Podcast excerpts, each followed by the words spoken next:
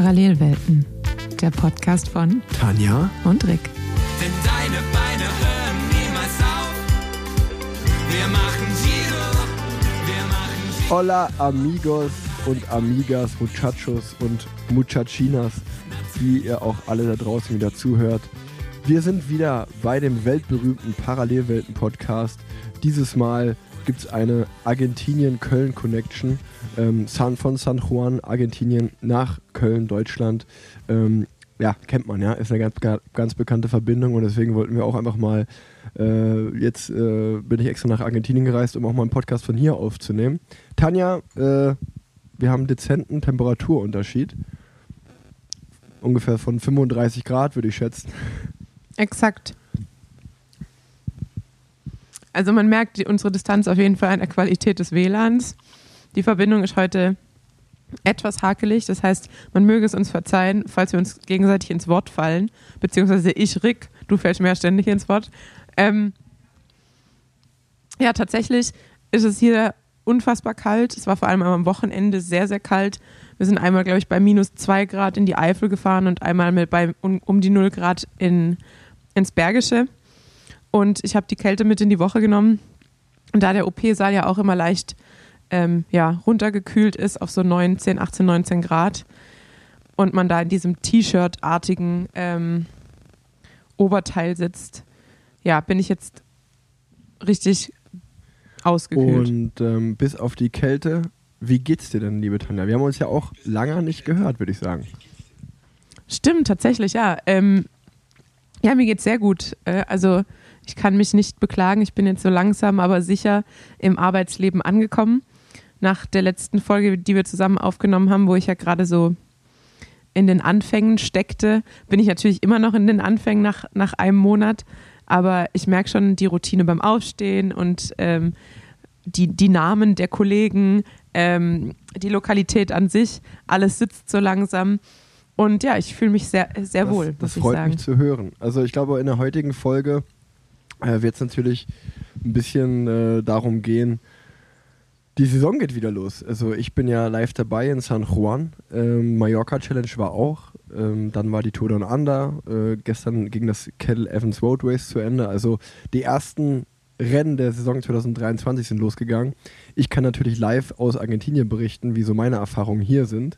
Und ähm, wir können dann bei den anderen Rennen zusammen fachsimpeln, was da so los war. Und natürlich noch viele andere Themen, die wir, keine Ahnung, die wir vielleicht einfach so mit reinbringen. Wir schauen wir mal.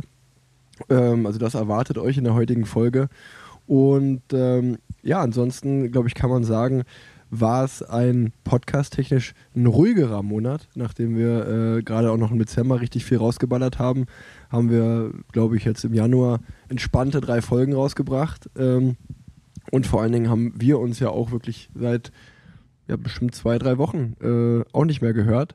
Ähm, ich glaube, ja, eigentlich kann man sagen, ich, ich beginne diese Reise mit dir und ich höre die Reise mit dir auf, weil äh, ich, wir haben einen Podcast aufgenommen, als ich ins Trainingslager geflogen bin am ersten Tag. Ich glaube, das war der 10. Januar und jetzt ist der 30. Januar und ich fliege wieder nach Hause. Dementsprechend, ja, können wir über die 20 Tage reden, was da so passiert ist. Sehr, sehr gern.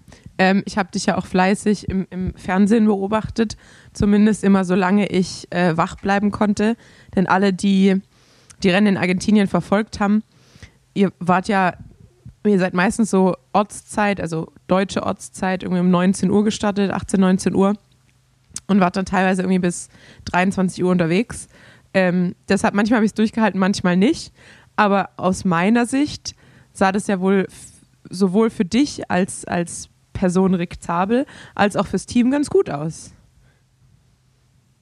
Ja, ähm, nee, es war, war ein ganz guter Einstieg, äh, wie du gesagt hast. Äh, es war auch für mich eine um Umstellung, dass es immer so spät hier losging. Also äh, wir sind ja äh, vier Stunden hinter der deutschen Zeit, was ich eigentlich echt krass finde, äh, dass Argentinien nur vier Stunden der deutschen Zeit ist. Also das hätte ich mehr Zeitumstellung erwartet. Ähm, und dementsprechend, äh, aber als ich hier ins Racebook geschaut habe, habe ich mich gewundert, auch weil wir immer Nachmittagsstart hatten. Also ich glaube, der früheste Start war irgendwie mal um 14 Uhr oder so. Ähm, wenn halt 200 Kilometer gefahren werden mussten. Aber zum Beispiel gestern war halt um 17.20 Uhr Ortszeit auch erst Start. Okay, es war auch jetzt nur äh, eine 112 Kilometer Etappe. Aber dementsprechend war immer Ortszeit so, ja, 7.30 Uhr, 8 Uhr so Zieleinlauf. Ähm, also eigentlich für, für die deutschen äh, Zuschauer äh, und Zuschauerinnen ein perfektes Rennen zum Einschlafen. Das kommt man schön äh, zwischen 11 und 12 Uhr abends schauen, das Finale. Und ähm, ja, dann mussten wir aber auch meistens immer noch relativ lange mit dem, mit dem Bus, weil es hier nicht so viele Straßen gibt, äh, dann sind wir manchmal halt 200 Kilometer mit dem Rennen weggefahren, um dann wieder dieselbe Strecke zurückzufahren mit dem Van. Das heißt, es war wirklich äh, mal ein ganz anderes Rennen. Einfach sehr, sehr spät wieder im Hotel gewesen, Abendessen und ähm, was kramst du da rum? Das ist mega laut. Entschuldigung. ähm, und, und, Ich habe äh, mich gerade eben, ich habe mich gerade eben beschwert, dass Rick äh, Schokolade ausgepackt hat und es mega laut war. Aber ich kam gerade direkt von der Arbeit und irgendwie nach dem Wo Wochenende und dem kalten Ausfahrten brenne ich so richtig nach und sitze jetzt hier und habe mega Hunger. Also habe ich mir Kekse ausgepackt. Aber ich habe ich hab extra weit diese Packung weggestellt, damit es ja nicht knistert. Aber habe hab ich, hat- hab ich schön verkackt. Hat gut geklappt. Naja, wie gesagt, aber ähm, also ich fange mal mit dem Sportlichen an. Ähm, genau, wir, ich war ja für Giacomo Nizzolo hier als Anfahrer. Wir sind sowohl auf der ersten als auch auf der letzten Etappe sind wir mit ihm Dritter geworden. Ähm, was ja bei einer starken Sprintkonkurrenz mit Sam Bennett, Jakobsen, Gaviria ähm, und noch ganz viele andere. Das war wirklich äh, Top-Sprinter waren hier am Start. Ähm, was auch Sinn macht, weil ich glaube, sieben Etappen waren es und davon sind fünf oder vielleicht ja sechs, sechs Etappen sind im Sprint geendet, einmal von einer reduzierten Gruppe und einmal von der Bergankunft, aber die anderen fünf Etappen waren wirklich komplette Massensprints. Und äh, somit konnte man seinen Sprintzug äh, und die Sprintteams konnten sich gut austesten. Hat auf jeden Fall Spaß gemacht. Für mich war es jetzt ist das erste Mal, dass ich überhaupt in Südamerika bin, in Argentinien und auch hier auf dem Kontinent Rennen fahren kann. Das war, das war auf jeden Fall äh, eine schöne Erfahrung. Ich würde auch sagen, dass ich für Januar stimmt die Form. Ähm, ich bin den einen oder anderen ganz guten Leadout gefahren, habe eigentlich Giacomo immer gut in Position gebracht, zusammen mit meinem äh, Zimmerkollegen Jens Reiners. Äh, wir bilden den Mini-Sprintzug, so will ich es mal nennen, weil so ein richtiger Sprintzug ist es ja nicht. Es sind eigentlich zwei Supporter mehr für Giacomo.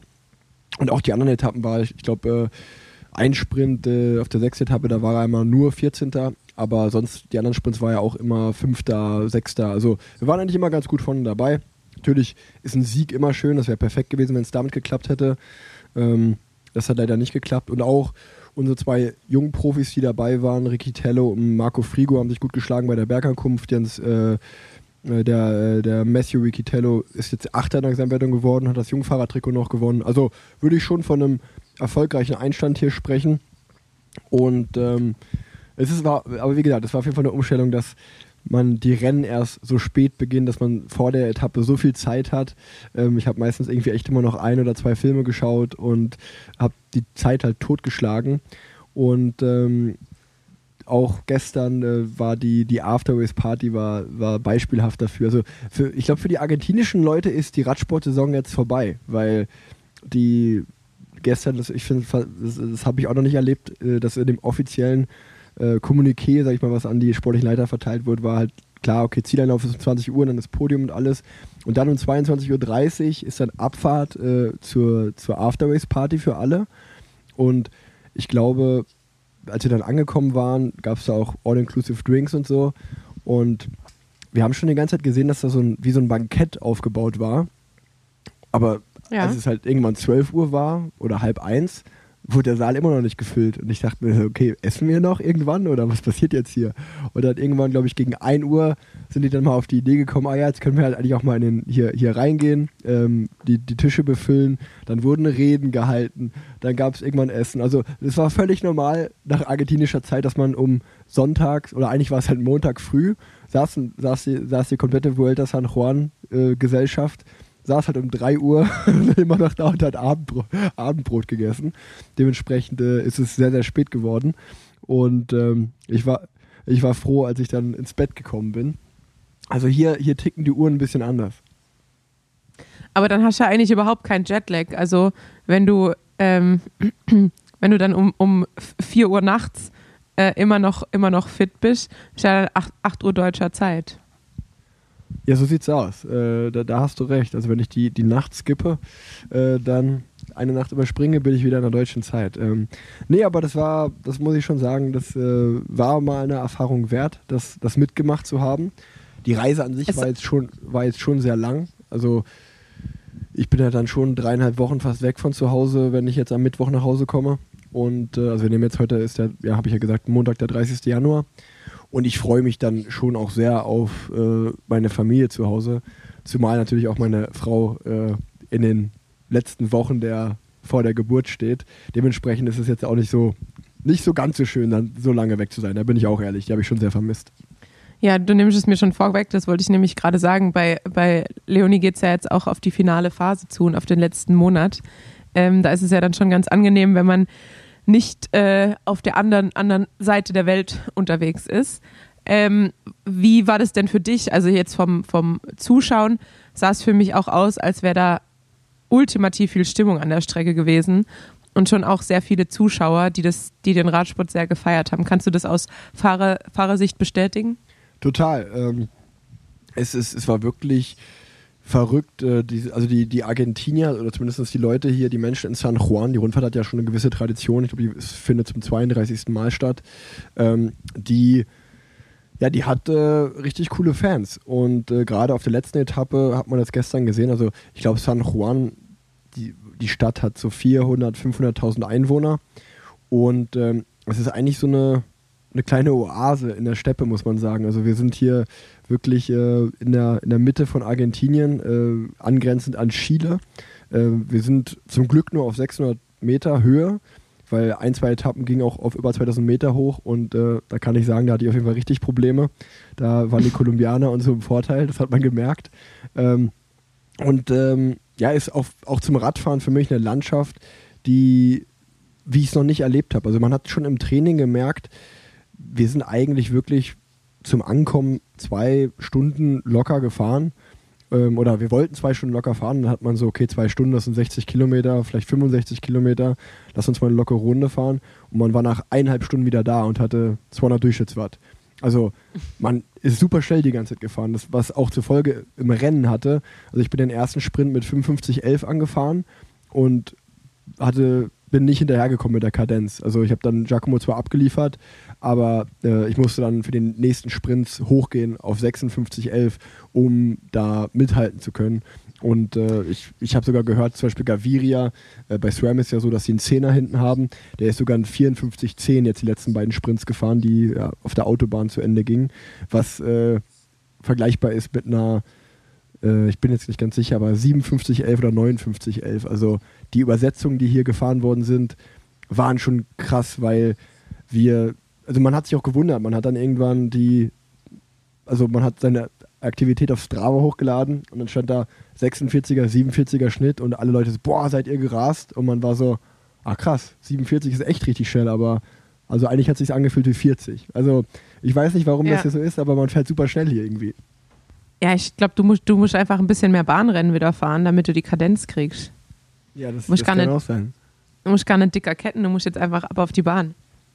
Ja, ja, jetzt ist perfekter Moment. Das ist ja auch sechs Tage in Berlin gerade. Genau, genau. Da, hast du davon was mitbekommen? Davon habe ich gar nichts mitbekommen, ehrlich zu, ehrlich zu sein. Äh, nur so ein bisschen über, über die Bubble, weil Lynn und äh, Lynn Teutenberg und Tim Thorn-Teutenberg da ja fahren und Franzi Brause. Ähm, also ich glaube, Team WNT hat da relativ krass dominiert bei den Frauen. Ähm, ich glaube, die haben nach der ersten Nacht das komplette Podium gefüllt und ich glaube, das auch bis zum Ende ziemlich durchgezogen. Ähm, aber viel habe ich auch nicht davon mitbekommen, muss ich sagen. Wir müssen uns, glaube ich, mal eine ne, ne Rubrik mit, mit Bahnspezialisten äh, reinholen, weil es ist trau traurig, was wir, was wir beide von der Bahn erzählen können. Ey, ich, hab, ich, ich bin auf der Bahn groß geworden, aber halt seit, seit äh, meinem 18. Ja, aber du bist auch schon, nicht mehr. du bist schon lange groß mittlerweile. Ah, nee, aber äh, trotzdem äh, finde ich sehr, sehr gut. Äh, Gerade die Sechstagerennen haben ja sehr gelitten äh, in der Corona-Zeit. Das ist, äh, ja, das zum Beispiel Berlin und ich glaube, hat Bremen überlebt oder ich weiß gar nicht, aber Bremen und Berlin, äh, das sind ja noch die beiden Sechstagerennen, die es gibt, meiner Meinung nach. Dementsprechend äh, Wenn ihr da Schau- mal vorbeigehen sehr gut. wollt, geht äh, Sehr gut, geht eine Aussage zu machen. eine Aussage zu machen mit meiner Meinung nach. Ja, ich, also Berlin bin ich Fe- 100% sicher. Vielleicht wurde Bremen noch, doch abgesagt dieses Jahr, aber das, trotzdem gibt es die beiden ja noch und man sollte da auf jeden Fall vorbeigehen. Das wollte ich, das wollte ich damit nur sagen. Und ähm, keine Ahnung, äh, das Argentinien-Thema ist, es ist dann doch immer verrückt, weil eigentlich war ich jetzt zwei, ja, zwei, zweieinhalb Wochen hier und es ist so viel passiert. Ähm, aber wenn man an einem Podcast sitzt, äh, fällt, fällt einem oder vergisst man dann doch ganz schön viel. Was mir aber noch auch in Erinnerung geblieben ist, ähm, das ist vor allen Dingen die, die Polizeieskorten, die wir immer hatten. Äh, das hatte ich schon in der Sprachnachricht erzählt. Äh, das, ist, das ist schon echt crazy, ähm, dass man halt jede, jedes Team hatte immer ein, zwei Polizeimotorräder dabei und die sind halt wirklich immer mit Blaulicht und Horn auf jede Kreuzung gefahren und haben den kompletten Verkehr gestoppt, dass wir Radfahrer auf jeden Fall nicht stoppen müssen. Ähm, das war, das war auch, das war schon, das war schon crazy und also und auch um auf deine Frage vor allem zurückzukommen, die du, mir gefragt, äh, die du mich gefragt hattest, gerade die letzte Etappe. Gestern sind wir in San Juan eigentlich auf dem Autobahnring gefahren. Ähm, was, was auch crazy ist, weil man sich vorstellen muss, stell dir mal vor, in Köln würden die halt einfach den, den Autobahnring um Köln sperren, damit da halt ein Radrennen stattfinden kann. Und Ja. ähm, es war halt eine 16 Kilometer Runde und 16 Kilometer war die komplette, also die, die zugeschaut haben, die werden es gesehen haben, mit Zweier-, Dreier-Reihen standen da die äh, Zuschauer äh, und Zuschauerinnen ähm, und haben uns angefeuert. Also das war, also es war wirklich, muss ich wirklich sagen, das war vergleichbar mit Tour de France Paris-Stimmung. Also diesen, diesen krass durchgedreht. Und auch dann auf der, äh, als die Afterways-Party zu Ende war, das, das kann ich auch noch teilen, eine Erfahrung, ähm, weil unser Hotel mitten in der Stadt ist, äh, ist man dann noch in die eine oder andere Bar gegangen. Was anscheinend gang und gäbe in Argentinien ist, dass äh, hier die Frauen geben anscheinend den Männern die Drinks aus. Interessant, interessant. Das Ja, ich, äh, also ich bin, ich, da, davon bin ich vielleicht überrascht, obwohl ich jetzt auch nicht weiß, ob es hier äh, noch klare Geschlechterverteilungen gibt, bei denen die die Drinks ausgeben, weiß ich jetzt gar nicht, aber ob, oder ob sich das eher äh, aufgelöst hat in den letzten Jahren. Dafür bin ich schon zu sehr aus der Partywelt raus. Ähm, aber dass Argentinien feiern kann, hat man, glaube ich, spätestens nach dem WM-Sieg der Fußballer gesehen. Also was da los war, war ja unfassbar. Und ähm, deshalb dachte ich auch, ist es bestimmt ganz nett, da Rennen, Rennen fahren zu können. Ja, wie gesagt, das war auf jeden Fall eine richtig coole Erfahrung und ähm, das mal mitgemacht zu haben. Ich weiß jetzt nicht, ob ich es wirklich jedes Jahr machen würde, aber auch das Profifeld, ähm, was hier am Start ist mit Sagan und ähm, Gaviria, Jakobsen, Bennett, äh, wirklich gute Teams. Das spricht ja auch dafür, dass ähm, viele davon kommen ja wirklich immer wieder hierhin, ähm, weil es dann, glaube ich, doch eine gute Vorbereitung ist und vor allen Dingen auch noch ein entspannteres Rennen fahren. Und ähm, ja, äh, es, es, es ist schon verrückt und auch, äh, wie, wie gesagt, gestern auf der, auf der, wurde, dann wurde ordentlich gefeiert, was auch damit zu tun hat, dass wir ähm, einen, einen, ja, eigentlich einen Tag jetzt überbrücken müssen, weil wir fliegen morgen von, mit einem Charterflug von San Juan nach Buenos Aires und dann äh, von Buenos Aires äh, wieder zurück nach Europa. Und ähm, die Räder und das Gepäck wird eingepackt ähm, auf alles auf große LKWs und die, die werden halt, oder die sind momentan auf dem Weg nach Buenos Aires, die können halt nicht mitfliegen, äh, die werden halt mit dem LKW rübergefahren. Und dementsprechend müssen wir halt sozusagen, das ist eine etwas längere Fahrt von einem Tag, deswegen harren wir hier noch einen Tag aus, bis, bevor wir dann nach Hause fliegen können. Aber dieser Überbrückungstag hat natürlich dazu geführt, dass die ganze Race-Gesellschaft vom Rennen, äh, alle, die hier fahren, sich denken, ja gut, wir hängen halt eh einen Tag jetzt hier montags rum, ohne Räder, ohne trainieren zu können oder irgendwas. Dann können wir halt auch die, die Nacht zum Tag machen, was wirklich witzig war.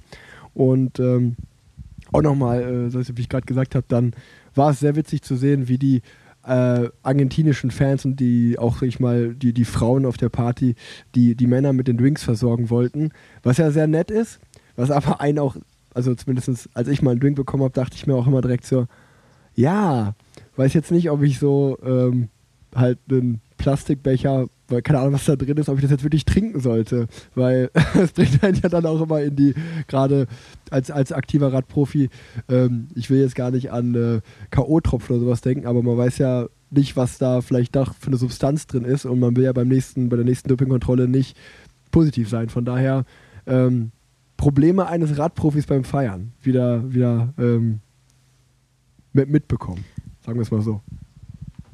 Ja, das glaube ich. Ich äh, habe gerade auch ein ähn- ähnliches Problem auf eine andere Art und Weise, weil ich ziehe ja sehr viele Medikamente den Tag über auf und denke dann immer, okay, ich muss auf jeden Fall Handschuhe anziehen, weil ich bin ja immer noch im Testpool. Also normalerweise auch, wenn man seine Profikarriere beendet, bleibt man auf jeden Fall noch ein halbes Jahr im Testpool für den Fall von eben Nachtests. Das heißt, ich habe immer noch meine meinen Stundenslot äh, morgens, wo ich eben für die für eventuelle Dopingproben zur Verfügung stehen muss. Und dann denke ich auch immer, wenn ich die, wenn ich die Medikamente aufziehe, zieh ja Handschuhe an, ne, dass du irgendwie was über die Haut aufnimmst und später Rückstände im Urin hast. Und jeder fragt sich so, äh, okay, also wir haben jetzt hier Cortison, wir haben jetzt hier Antibiotika und zwar fünf verschiedene. Wir haben hier jetzt irgendwelche Opioide, ähm, weil das sind ja dann halt einfach die, die Medikamente, die ich jetzt halt einfach tagtäglich so in der Hand halte. Ja. Ähm, aber ich ziehe dann einfach immer fleißig Handschuhe an und äh, schütze mich davor, dass es irgendwie über die Haut aufgenommen wird.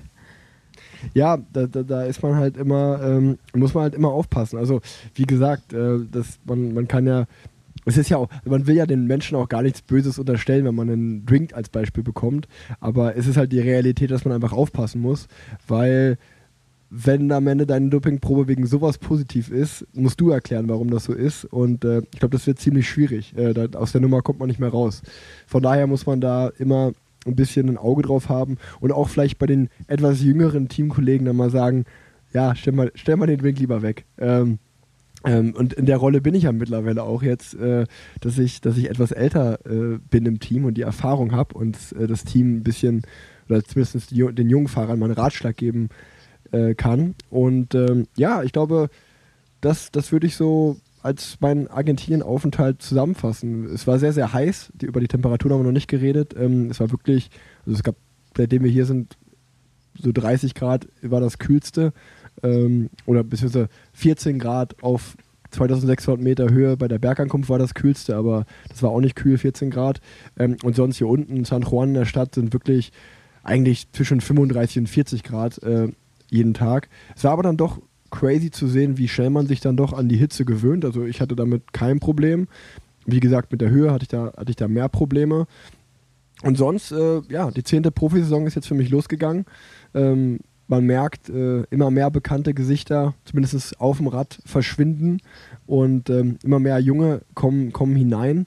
Und äh, der moderne Radsport, äh, ich sag's dir so, wie es ist, Tanja, der, der lässt sich nicht aufhalten. Also, wenn ich hier mit meinem Kollegen Nizzolo entspannt vor der Etappe gechillt habe, weil wir gesagt haben, wir wollen frisch im Rennen sein, wir sind ja hier, um Rennen zu fahren.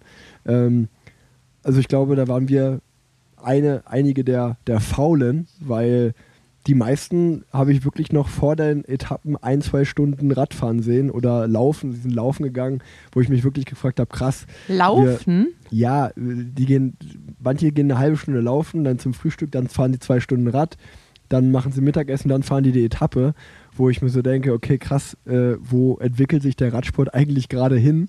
Ähm, also einfach so dieser, dieser Trainingsfleiß, wenn man, also wir, wir hatten ja hier sieben Etappen und über 1000 Kilometer auf dem Rad im Rennen und dann trotzdem noch morgens trainieren zu gehen. ähm, ja, da, ich bin da immer die Abteilung, in der Ruhe liegt die Kraft und weniger ist mehr. Aber das teilen, teilen nicht alle.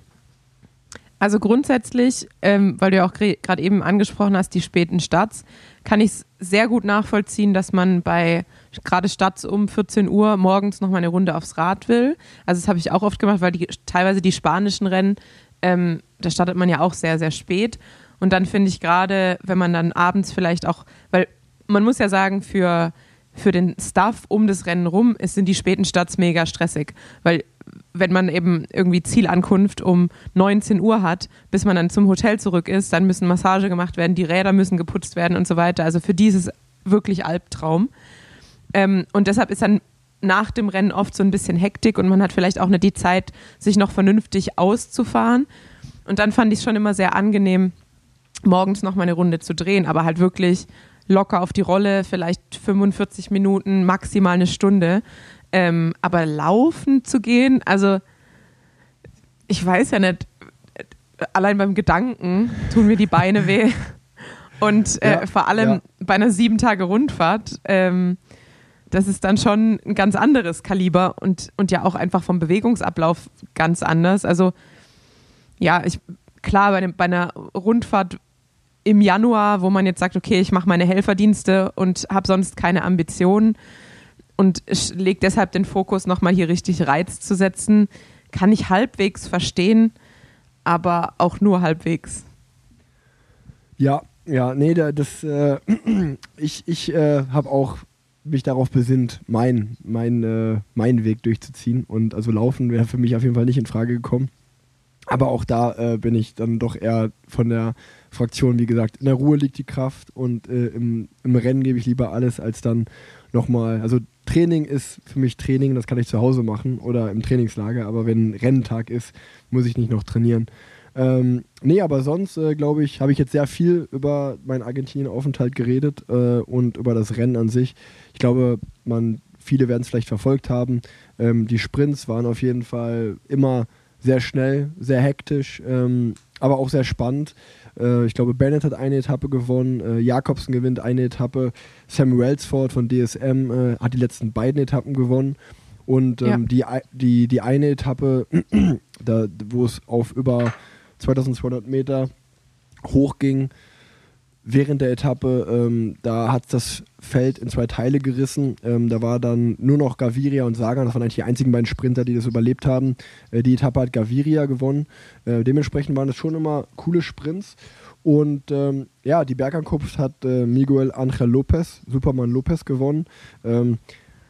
Wo ich Vor jetzt Filippo Ganna muss man, glaube ich, das muss man Ja. viel mehr betonen. Genau. Also ich glaube, von Angel Lopez war keiner überrascht. Das Einzige, was mich überrascht hat, dass das Team sehr cool aussieht, finde ich. Äh, Also Ja, auf den ja. Fernsehbildern dachte ich mir, der Look, der Look macht richtig was her. Ähm, euer, euer, euer Look natürlich auch. Ähm, sieht wirklich richtig gut aus, das Jersey und äh, der Gesamtauftritt. Ähm, aber ja, äh, Gunner einfach äh, bei der Bergankunft auf Platz zwei und das, äh, ich habe ein Bild gesehen, wie er neben, auf dem Podium neben diesen kleinen Menschen steht und einfach sehr fehl am Platz aussieht. Also ja, wieder, wieder, wieder beeindruckend. Aber es war, eine, es war eine besondere Bergankunft, muss man natürlich dazu sagen. Also es war natürlich sehr in der, in der Höhe, wie ich schon, schon gesagt habe. Ich glaube, es ging so von 1,7 auf 2,6 dann hoch, 900 Höhenmeter. Ähm, aber diese 900 Höhenmeter wurden halt innerhalb von ja, 20, 25 Kilometern gemacht. Also das war hier- kein Berg, den wir gefahren sind, der war wirklich steil. Ähm, Wenn es mal 5% sind, ist es schon echt steil hier. Also die meisten Berge haben wirklich immer so 3,7% oder 4,2%, aber dafür dann halt 20, 25 Kilometer lang, ähm, wa- was, was verrückt ist. Und an der Bergankunft hatten wir den ganzen Tag richtig Rückenwind, was zur Folge hatte, dass ich, äh, ich glaube, Miguel, Miguel Angel Lopez ist ein 33er Schnitt gefahren, den Berg. Also das, äh, das äh, ist, ist schon krass. Ähm, aber nee, ich, was ich halt auch noch sagen wollte, ist, ähm, dass ähm, ja mit, mit Miguel Angel Lopez, äh, gerade nach der Astana-Geschichte, die ja wirklich sehr, sehr komisch ist, ähm, äh, war das jetzt nicht mein, mein Lieblingssieger. Da hätte ich lieber Ghana auf dem, auf dem obersten Podest gesehen. Ähm, natürlich Ja, ist ich das glaub, Team Medellin, macht was her, keine Frage. Die fahren auch schöne Räder und haben ein cooles Outfit. Aber nach der Vorgeschichte um Lopez ähm, fand ich es eigentlich ein bisschen schade, dass der jetzt äh, hier gewonnen hat. Aber gut, äh, da, da kann man nichts dran ändern. Und ähm, nee, das wollte ich nochmal gesagt haben. Ja, ich glaube, das ging einigen so, ähm, aber ich, ich kann an dem Punkt nur feststellen, dass du dich, glaube ich, mit dem viel zu guten Aussprechen des Namens gerade disqualifiziert hast, jemals als äh, Co-Kommentator äh, im, Fern im Fernsehen nochmal stattzufinden. Ähm, also du musst dann wirklich eher sagen Ma Michael Angel oder irgendwie sowas oder Mich Michael, Michael Angel. Ähm, mit mit, mit äh, der Aussprache ko- kommst du nicht ins deutsche Fernsehen, Rick. Ja, das, das, Ding, ich bin, ich bin jetzt ein Local, weißt du, ich bin zwei Wochen hier in Argentinien gewesen. Ich bin, ich bin halt jemand auch, der, ich bin, ich saug die Kultur auf. Ich, Ja. äh, ich, ich, ich spreche jetzt eigentlich fließend Spanisch auch schon, mit ein bisschen argentinischen Akzent, das muss man natürlich dazu sagen. Ähm, aber ja, das, äh, so, so bin ich einfach. Weißt du, wenn ich hier bin, äh, mittlerweile auf der Straße, ich kenne ja alle mit Namen. Äh, ich, ich grüße ja alle. Ich, ich bin immer wieder Bürgermeister hier, das kann man jetzt schon sagen.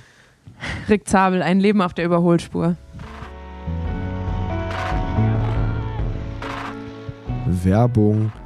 Leute, mein Januar ist schon richtig, äh, da ist richtig viel los. Ähm, die ersten paar Tage in Köln waren noch relativ entspannt. Da muss ich zwar jeden Tag bei regnerischem Wetter trainieren, ähm, aber dann ging es ja schon nach Spanien ins Trainingslager und jetzt steht auch schon das erste Rennen vor der Tür in Argentinien. Also mal wieder viel los. Neben dem täglichen Training noch die Reiserei. Da ist es einfach wichtig, gesund und fit zu bleiben und deswegen nehme ich jeden Tag AG1. Das gehört einfach zu meiner Morgenroutine dazu. Warum nehme ich das? Im AG1 sind 75 Vitamine enthalten, Mineralstoffe, Botanicals, Bakterien, Kulturen und weitere Inhaltsstoffe aus echten Lebensmitteln und die helfen mir einfach ähm, stark in den Tag zu starten. Und das nämlich jeden Tag. Es funktioniert ganz einfach. Ihr nehmt einen Messlöffel von dem AG1-Pulver und mischt das mit 250 Milliliter Wasser. Einmal am Tag, ganz entspannt gemacht, dauert 60 Sekunden und ähm, ja, Schmeckt auch sehr, sehr lecker. Probiert das gerne mal aus äh, mit einem Spritzer Zitrone oder mischt es auch mit einem Saft. Kann ich wirklich empfehlen. AG1 wird ganz entspannt nach Hause geliefert. Ähm, da könnt ihr euch einfach auf athleticgreens.com slash informieren. Da gibt es verschiedene Möglichkeiten und ihr könnt das Ganze auch 90 Tage ausprobieren. Es gibt nämlich eine 90 Tage Geld-Zurück-Garantie. Also ausgiebig Zeit, das Ganze wirklich entspannt auszuprobieren. Ähm, AG1 ist für mich einfach wichtig, weil es meine geistige Fitness unterstützt, mein Immunsystem und meine Muskelerholung. Ganz, ganz wichtig als Profisportler. Deswegen kann ich euch jetzt exklusiv für PlanZ-HörerInnen etwas anbieten, nämlich ein Jahresvorrat Vitamin D3 und K2 plus 5 praktische Travel Packs gibt es noch dazu bei Abschluss einer Mitgliedschaft. Jetzt auf athleticgreens.com slash planz einfach mal informieren. Ich kann es wirklich empfehlen und im besten Falle schließt ihr es ab und ihr habt auch so eine coole Morgenroutine und bleibt fit und gesund, so wie ich. Das Ganze findet ihr aber auch in den Show Notes. Deswegen informiert euch mal, ich kann es euch empfehlen. Werbung Ende. Nee, aber ich habe jetzt so viel von mir geredet, Tanja. Ähm, du hast auch so ein bisschen von deinem Arbeitsalltag geredet. Du bist jetzt ein Monat Ärztin. Aber ich glaube, was viel, viel äh, vergleichbarer für unsere äh, Zuhörerschaft ist, äh, ist das kalte Wetter in Deutschland. Also ähm, nimm mich mal damit. Was erwartet mich, wenn ich jetzt in, am Mittwoch in Deutschland wieder lande? Ja, genau, als du gerade von äh, den 40 Grad und äh, ach, es war so heiß und so drückend, da bin ich richtig in Mitleid aufgegangen, äh, nachdem ich am Wochenende sobald ich vom Rad war, nur damit gekämpft habe, meine Zehen nicht zu verlieren. Also hier war es wirklich fies kalt und auch so nass kalt und ähm, ja, dich erwarten niedrige Temperaturen, ähm, tatsächlich in letzter Zeit auch ein bisschen Sonne, nachdem wir knapp irgendwie drei Wochen wirklich nur Nebelschwaden über Köln hängen hatten. Äh, ich bin meist morgens und mittags nass geworden, wenn ich zur Arbeit und zurückgefahren bin. Also ja, Wetter hier ist klasse, also freu dich. Boah, da freue ich mich richtig drauf. Das wird ja, das wird ja mega. Ja. Schön, schöner Naja, Temperaturschock. Also muss ich auf jeden Fall aufpassen, dass ich nicht krank werde bei dem Temperaturunterschied. Definitiv, also ich würde dir, glaube ich, äh, fürs Akklimatisieren am Anfang erstmal empfehlen, ein bisschen auf der, auf der Rolle zu bleiben, ähm, weil 40 Grad Temperaturunterschied ähm, plus eine Rundfahrt ist, glaube ich, sehr viel Belastung für den Körper. Oh ja. Und, und man muss dazu sagen, die Reise, die hat natürlich schon in sich, also die, die Hinreise war, nicht, war schon nicht ohne.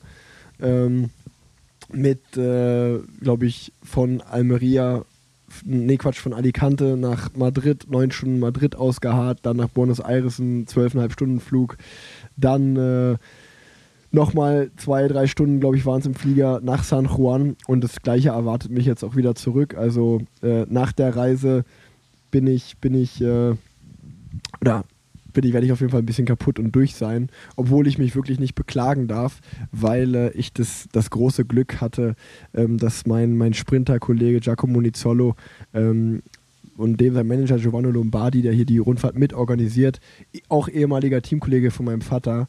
Ähm, ich glaube, die haben es gut mit mir gemeint, weil die haben mir ein Business-Class-Ticket gebucht. Und äh, ich habe mit meinen anderen Teamkollegen geredet, ähm, die in der Economy saßen. Die haben gesagt, also das war wie ein Ryanair-Flug, nur zwölfeinhalb Stunden und das in der Nacht. also also die, die waren richtig durch. Äh, dementsprechend hatte Win, ich win, da, win. dementsprechend hatte ich da, also kennst du das mal? Ich habe mich selber gefreut und ich freue mich jetzt auch wieder zurück, dass ich das Glück habe, halt in der guten Kategorie oder in der Business Class zu fliegen. Das ist ja auch wirklich nicht alltäglich für mich oder für, für uns Radsportler allgemein. Ähm, aber gleichzeitig habe ich natürlich so ein schlechtes Gewissen, wenn man halt vorher mit seinen Teamkollegen vielleicht noch einen Kaffee am Flughafen trinkt und dann beim Einchecken so, ja, okay, ciao, wir sind uns dann in zwölf Stunden und man geht halt wie so ein, wie so ein, also einfach so, ja, das ist jetzt zweite Klasse, das ist erste Klasse, es fühlt sich schon auch einfach irgendwie falsch an. Ja, aber ich meine, jetzt hast du ja gesagt, dass du dich schämst, dann kann, kann, man, kann, man dir das, kann man dir das verzeihen. Und es sei dir ja auch gegönnt. Wenn es jetzt übrigens lauter ist, liegt es daran, dass mein Zimmerkollege gerade duscht, weil der ist vom Laufen gekommen. Der ist gerade der ist eine Runde laufen gewesen nach der Rundfahrt, war heute früh auch schon im Gym. Ähm, also die, die jungen Fahrer sind motiviert. Ich dachte schon, du bist inkontinent geworden, weil ich so plätschern höre im Hintergrund. Nee. Ja, das, das, das tut mir leid, ähm, aber so ist das. Nee, aber ja, aber wie du gerade eben auch wie du gerade eben auch schön äh, bemerkt hast, ich bin jetzt seit einem Monat Arzt, was natürlich auch bedeutet, dass ich mein erstes Monatsgehalt bekomme. Und ähm, vom, Bist du vom, reich jetzt? Da, da, kann ich, da kann ich sagen, ähm, der Wechsel vom Frauenradsport ins äh, Ärztebusiness hat sich gelohnt. Also mehr sage ich auch nicht dazu, aber äh, mir geht es nicht schlechter als vorher. Das kann ich definitiv sagen. Finanziell zumindest. Finan finanziell. Und ich muss auch sagen, äh, mir geht's richtig gut. Also ich bin richtig happy mit der Entscheidung. Ich dachte jetzt, die Tour Down Under und das jetzt alles anzuschauen, dass die Saison wieder losgeht, würde irgendwas mit mir machen und ich würde es vermissen und vielleicht nochmal hinterfragen. Aber tatsächlich ähm, gar nicht. Also ich finde es schön, mir das jetzt anzuschauen, aber ich bin froh, dass ich nicht nach Australien reisen muss, dass ich jetzt auch nicht in Spanien sitze, sondern ich bin eigentlich ganz zufrieden, meinen Alltag zu haben, am. Wochenende die kalten Ausfahrten in einer großen Gruppe zu machen. Ähm, ja, einfach irgendwie sehr zufrieden mit dem, wie es ist. Und ähm, ja, glaube ich, war genau, genau richtig so. Ja, das freut mich zu hören. Also, also wirklich. Ähm, ich glaube. Vor allem komme ich trotzdem noch richtig viel aufs Rad. Also ich bin jetzt auch letzte Woche, ich glaube, ich habe knapp 15 Stunden gemacht. Ähm, die Woche davor war es ein bisschen weniger. Die Woche davor bin ich auch 15 oder 16 Stunden gefahren. Und da ist noch nicht mal das Pendeln mit drin. Also ähm, von dem her habe ich noch nicht so viel an, an Umfang eingebüßt von dem, was ich normalerweise mache. Ja, das äh, hört sich gut an. Also ich muss auch sagen, ich habe nach einem nach einem starken Dezember mit 3300 Kilometer oder so, halt, weil ich ja noch die 30.000 noch voll machen wollte, habe ich äh, ähm, jetzt auch im Januar. Stark nachgelassen. Also Nee, jetzt im Januar habe ich auch äh, wieder über 3000, 3000 gefahren und ähm, dementsprechend waren das äh, zwei und der November war eigentlich auch gut. Also jetzt, ich habe jetzt drei gute Monate äh, in den Beinen, zum Glück auch äh, krankheitsfrei, die erste Rundfahrt geschafft. Dementsprechend freue ich mich jetzt auch äh, nach Hause zu kommen und dann in die europäische Saison zu starten. Bei mir ähm, wird das nächste Rennen äh, Almeria Classic sein und dann äh, Königsbrüssel-Kürne in Belgien und Saint-Main. Also jetzt im Februar stehen dann drei Eintagesrennen für mich an. Ähm, das wird sicherlich auch ein Schock werden, weil von großen, breiten Straßen in Argentinien ohne großen Positionskampf, ehrlicherweise, ähm, dann in Almeria wird noch gehen, aber gerade äh, ins Opening Weekend in Belgien zu starten, äh, das wird äh, sicherlich ein Schock werden. Ähm, aber genau, das Wichtigste für mich ist jetzt gesund bleiben und dann auch die guten Kilometer äh, in die Beine in eine gute Form oder in eine noch bessere Form umwandeln. Aber Tanja, äh, wenn du sagst, du trainierst immer noch so viel und so gut auch, ist denn mittlerweile schon so ein bisschen spruchreif, was du dieses Jahr eigentlich machen willst? Radfahrtechnisch. Nee, auch noch nicht so richtig. Aber worauf ja jetzt alle gewartet haben, glaube ich, schon den ganzen Winter, spätestens seit, seit Dezember. Ähm, nächstes Wochenende, äh, 5. 5. Januar, äh, nee, 5. Januar sage ich, 5. Februar, das große Cross-Highlight, auf das alle warten. Ich fahre mein zweites Rennen. Mega. Nicht nur, Geil. nicht nur, die, nicht nur die Weltmeisterschaft, äh, sondern auch ich fahre mein zweites Rennen und alle Leute fragen sich, wird sie ein zweites Mal den Start verpassen? Man weiß es nicht. Ich habe mich aber jetzt auf jeden Fall schon mal vorbereitet. Äh, ich weiß die Startzeit. Äh, ich habe mir so eine typische Cross-Aufwärmhose geholt. Äh, das heißt, es sollte nicht mehr an den Überschuhen ähm, und dem Verklemmen der Überschuhe scheitern. Drückt mir die Daumen, dass ich es pünktlich schaffe und ähm, dann werde ich auf jeden Fall und diesmal auch auf einem Crossrad sitzen. Ähm, aber ja, dazu werde ich wahrscheinlich die nächsten Tage noch mehr erzählen. Ja, da, da, da freue ich mich drauf. Also es wird auf jeden Fall im Podcast gelüftet, ähm, was da alles auf uns zukommt. Ja, es ist halt wie, wie an, an sich ist es mit den, wenn man es privat organisiert, auch nicht anders als mit den Teams, bis dann wirklich alles sitzt und passt und wackelt und Luft hat und äh, eingestellt ist und alles da äh, und vor Ort ist, dauert es dann doch immer ein bisschen länger als der als zum ersten ersten. Und ähm, ja, deshalb schiebt sich das alles noch so ein bisschen äh, eher in den Februar als in den Januar. Ja, da hast du recht. Das, da haben auch die Teams Struggle mit. Ähm, da hatte ich auch jetzt sehr viel Glück, dass ich Argentinien fahren konnte und halt jeden Tag nur eine Rennhose und ein Trikot brauchte und ein paar Socken. Weil Stimmt. Äh, mein, meine, meine Kollegen, in, in, äh, die die Mallorca Challenge gefahren sind, ja, lecco mio, ey, da hatten die beschissenes Wetter. Da, da habe ich auf jeden Fall äh, sehr viel Mitleid gehabt. Und, Okay, ähm, da, da setzen wir gleich noch an, aber also wenn du, wenn du gerade deine Ausstattung ansprichst, Ja. bist, bist du denn klargekommen? Weil mein letzter Stand im Podcast war, dass du irgendwie einen Wettkampf oder einen Rennanzug hast und ein paar Bib-Shorts oder sowas. Gab es da noch was, bevor ihr nach Argentinien gereist seid? Oder? Ja, Bist ich habe mit noch, eine zwei, ich, ich hab noch eine zweite Hose bekommen. Eine zweite Hose äh, äh, und ein zweites Trikot.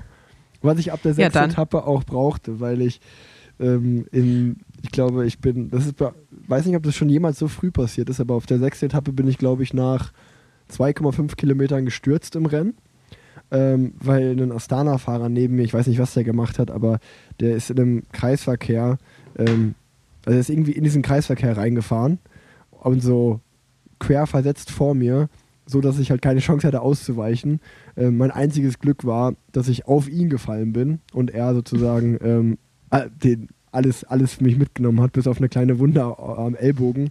Und ich wollte gerade sagen, eine richtige, eine richtige äh, Fleischwunde am Ellbogen.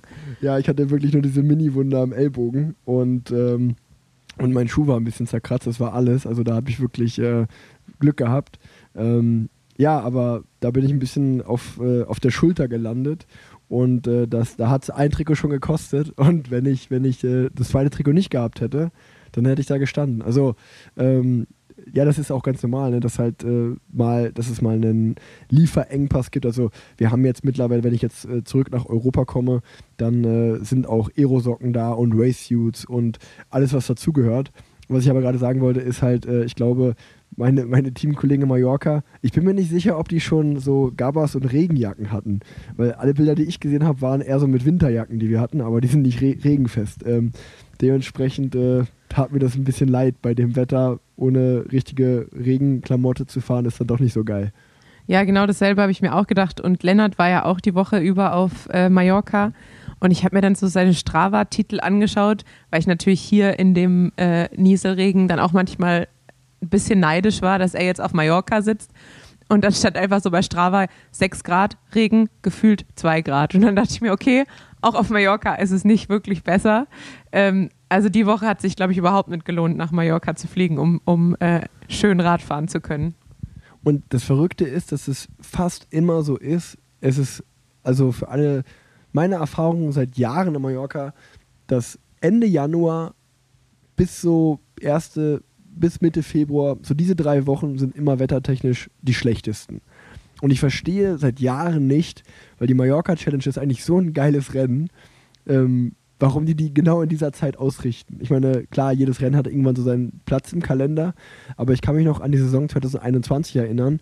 Das sind äh, damals noch wegen Corona halt auch ganz viele spanische Rennen im Frühjahr ausgefallen. Äh, unter anderem damals die Mallorca Challenge und die Ruta del Sol, die wurden in den Mai verschoben. Und ich weiß noch, dass wir, ähm, das war das Jahr, an, als André und ich nicht zum Giro nominiert worden sind und dann aber im Endeffekt die Tour de France gefahren sind. Das war ganz cool. Und ähm, da sind wir halt genau deswegen im Mai die Mallorca Challenge gefahren.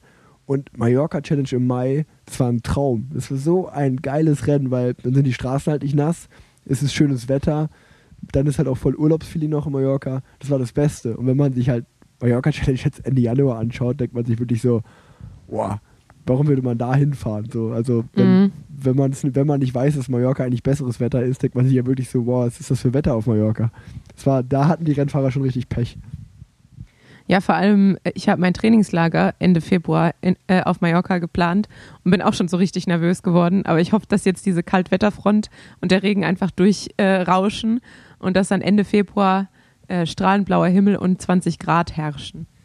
So sieht's aus. Ähm, auf jeden Fall, glaube ich, noch zu den, zu den Rennen, also das wünsche ich dir auf jeden Fall auch, Tanja. Und äh, äh, zu den Rennen in Mallorca würde ich vielleicht noch sagen, ähm, Vanti rockt gerade richtig Ja. ab. Die haben drei von fünf Rennen gewonnen. Ähm, der Kobe Gosens, äh, die zwei schwersten Etappen, würde ich sagen, einfach zweimal solo gewonnen. Rui Costa die erste schwere äh, Etappe äh, oder das erste schwere Rennen auch. Und ähm, ansonsten die beiden Sprints, den eingewinnt Ethan Vernon und äh, den, den jungen Kerl von EF, da weiß ich den Namen nicht, habe ich vergessen, Vandenberg, äh, glaube ich. Marein, Marein van den Berg. Marijn Vandenberg. Ähm, waren aber auf jeden Fall, glaube ich, also Mallorca Challenge hat ja eigentlich immer so ein bisschen so Trainingsrennen-Charakter, weil, Mhm. aber wenn ich es mir angeschaut habe, hatte das wenig mit Trainingsrennen zu tun und das war schon wirklich mit dem, mit dem Messer zwischen den Zähnen, wie da gefahren wurde. glaube ich auch, vor allem auch teilweise sehr ähm, technische Zielankünfte, also sehr viele Kurven in letz im letzten Kilometer. Und naja, das Wetter hat dann nämlich noch ja, sein, seinen Teil dazu beigetragen, dass es, glaube ich, manchmal ein bisschen gefährlich wurde, auch gegen Ende. Und wie du sagst, äh, also Intermarché Vanti, ähm, ja, nicht nur drei Siege, sondern die waren ja auch einfach immer auf dem Podium. Ja, also wenn sie ja, nicht gewonnen stimmt. haben, waren sie, war sie trotzdem auf dem Podium. Von dem Ja, her, ja. Ähm, die machen auf jeden Fall was richtig. Und, und dasselbe, wenn wir schon gerade über die ganzen Rennen sprechen, kann man auch ähm, auf Australien überleiten, weil da sind sie auch sehr gut gefahren. Und ähm, da kann man auf jeden Fall auch gerade mal einen, einen Shoutout vor allen Dingen auch an die äh, DSM-Fraktion senden und auch an die deutsche DSM-Fraktion, weil mir ist auch schon hier aufgefallen, dass äh, unter anderem Niklas Merkel und auch Marco Brenner, finde ich, äh, sehr stark in die Saison gestartet sind und gut gefahren sind. Ähm, und ähm, ja, in Australien, glaube ich, äh, aus deutscher Sicht, äh, klar, Phil Bauhaus gewinnt die erste Etappe, Tour Down Under, perfekter Einstand für die Deutschen, auch für Phil selber. Aber ich glaube, der alles überstrahlende Fahrer diesen Januar aus deutscher Sicht kann man schon, glaube ich, verdient so sagen, äh, gerade nachdem er jetzt gestern das Kettle Evans Great Ocean Road Race gewonnen hat. Ähm, ich glaube, für viele war es eine Überraschung. Ähm, Marius Meyerhofer, ähm, wenn man sich, glaube ich, die Tour Down Under aber schon angeschaut hat, war es gar nicht so eine große Überraschung, weil er da eigentlich auch schon bei fast allen Etappen vorne mitgemischt hat in den Top Ten. Und ähm, da habe ich mir schon gedacht, krass, der ist ja richtig stark in die Saison gestartet. Und ähm, ja, gestern dann im, in Geelong äh, im Great Ocean Road Race gewinnt er einfach mal ein World Tour ein Tagesklassiker. Also mit 22 Jahren, ähm, riesen Respekt. Ähm, gehört, äh, wird ja von den oder ist in derselben Agentur bei Corso Sports Marketing äh, mit, mit von Ken und Joao und Staufi, so wie ich. Und äh, da bekommt man natürlich immer so von seinen anderen Kollegen, die in derselben Agentur sind, auch so ein bisschen was mit. Und äh, gerade Marius, glaube ich, hatte immer ein bisschen Verletzungspech und Krankheitspech und äh, hat jetzt mal einen richtig guten Winter gehabt, ist gut durchgekommen und ähm, ja, äh, hat richtig abgeliefert. Ich glaube, sein emotionales Interview im Ziel äh, unter Tränen hat man gesehen, wie viel ihm das bedeutet. Das hat einen schon, glaube ich, als äh, deutscher Radsportfan freut einen das und äh, es ist halt auch jetzt einfach krass, wie dann dann die neuen Generationen auch schon wieder rankommen. Ne? Also irgendwie gefühlt war halt vor drei, vier Jahren war, ich sag jetzt mal Nils Polit und hat, hat man auch von sich selber, also auch ich dachte noch so, wir sind jetzt die neue junge Generation, aber äh, jetzt kommen dann doch schon wieder ganz neue junge Fahrer und äh, die haben auch sehr, sehr viel Potenzial. Das ist schon sehr, sehr schön zu sehen. Absolut. Und ich wollte gerade sagen, selbst wenn man ihn vorher nicht kannte oder ähm, ja, einem der Name nichts gesagt hat, also ich glaube spätestens nach dem Zielinterview und nach seiner Reaktion auch im Ziel, ähm, war man ein richtiger Fan. Also äh, hat mir richtig gut gefallen. Und äh, bei den Frauen äh, gewinnt das, äh, also letzte Gewinnerin oder ja für lange Zeit amtierende Gewinnerin äh, Liane Lippert, ja damals auch für DSM oder ich glaube, war es Ja, damals ja. sogar noch Sunweb. Ähm, und dieses Jahr gewinnt die aktuell amtierende Swift-Weltmeisterin äh, Loes Adeges, die jetzt für FDJ fährt ähm, und zeigt, ähm, dass sie nicht nur auf der Rolle, sondern auch auf der Straße stark ist. Genauso wie äh, Jay Vine bei der Tour Down Under. Ich glaube, das letzte Mal haben wir nur über die, die nationalen Meisterschaften gesprochen und noch gar nicht über die Tour Down Under an sich. Oder habe ich das falsch im Kopf? Ey, wir haben äh, beim letzten Mal, wir haben noch gar nicht drüber gesprochen, wir haben eine letzte Folge ähm, Genau. vor der Weil's Tour. noch- auch- also, wir haben privat drüber Genau. gesprochen, das weiß ich. Aber im Podcast noch gar nicht. Genau, also ähm, ja, Tour Down Under, ähm, immer natürlich irgendwie schö schönes Rennen, finde ich. Und ähm, man weiß natürlich auch, jetzt, jetzt, geht's, jetzt geht's los. Ähm, erst hat man die, die nationalen Meisterschaften in Australien und die läuten eigentlich so den Beginn des Straßenkalenders ein. Und äh, dann kommt auch der Rest des äh, World Tour Pelotons äh, nach Down Under und es geht rund. Und ja, Jay Vine äh, war sehr dominant. Ähm, er hat zwar keine Etappe gewonnen, aber gewinnt das Gesamtklassement.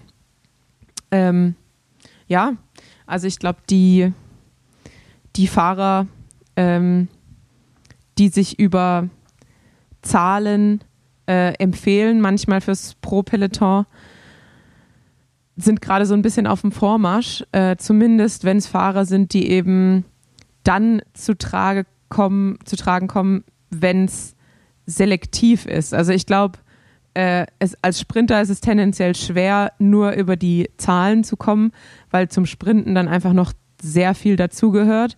Ähm, ich glaube, dasselbe gilt für Klassiker. Aber gerade wenn es eben lange bergauf geht und man halt einfach überstark ist, dann ähm, wird sich das irgendwann zeigen, wenn man mit dem Stürzen aufhört. Und ich glaube, das hat Jay Vine jetzt getan. Ähm, Genau, und ich glaube, UAE ist mit dem Einkauf sehr, sehr, sehr glücklich. Der hat sich jetzt schon gelohnt. Also, wir haben ja, wie gesagt, privat schon drüber gesprochen und auch bei unserem Rennfahrertisch hier in San Juan gab es da eine, ich will nicht sagen eine heiße Diskussion drüber, man hat natürlich drüber gesprochen und ähm, unser, unser Resümee des Ganzen war einfach, dass das halt auch wieder zum modernen Radsport dazugehört. Ähm, die Swift Academy ähm, hat sich halt mittlerweile einfach etabliert und ähm, es zeigt sich halt, dass wenn du die Werte hast, wenn du ja einfach den Motor hast, sagen wir mal, äh, und die Power, ähm, das kannst du halt nicht lernen. Also jetzt, würd, da würde ich mich auch mit reinnehmen. Ich bin vielleicht ein Fahrer, der noch viel über Auge macht, über Taktikverständnis, ähm, bisschen über die Erfahrung natürlich auch. Aber das sind natürlich alles ähm, Fähigkeiten, die mir natürlich nichts bringen, wenn ich halt 100 Watt weniger fahren kann über eine Stunde oder so, als äh, halt die besten Fahrer in der Welt.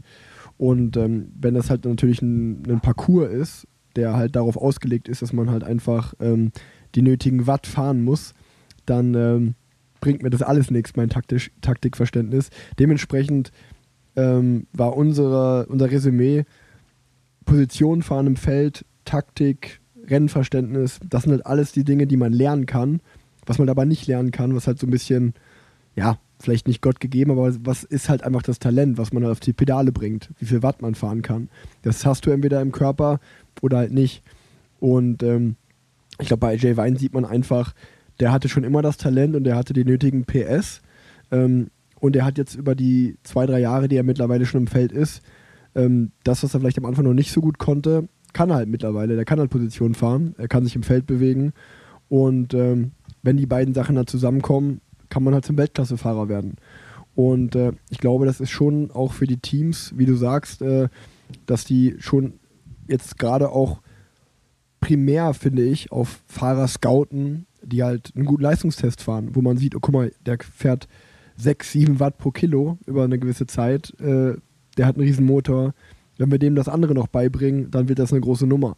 Und ähm, ich gebe dir recht, im Sprint ist es vielleicht noch ein bisschen was anderes, aber für Grand Tours, für Bergetappen, für schwere Eintagesrennen ähm, wird es auf jeden Fall darüber gehen. Und ähm, da, da wird sich der Radsport, glaube ich, auch in Zukunft noch mehr in diese Richtung drehen, dass es nur noch, dass es sich noch mehr um, um Werte drehen wird.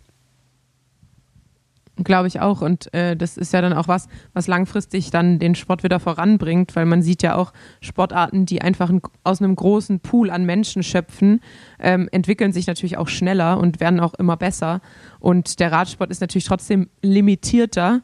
Und damit eröffnet man natürlich wieder ähm, mehr Leuten den Weg in den Radsport und sagt nicht, okay, ihr müsst irgendwie ab Junioren und dann in KT-Team oder in ein U23-Team und so weiter, ihr müsst den und den Schritt gehen, um überhaupt dort zu landen.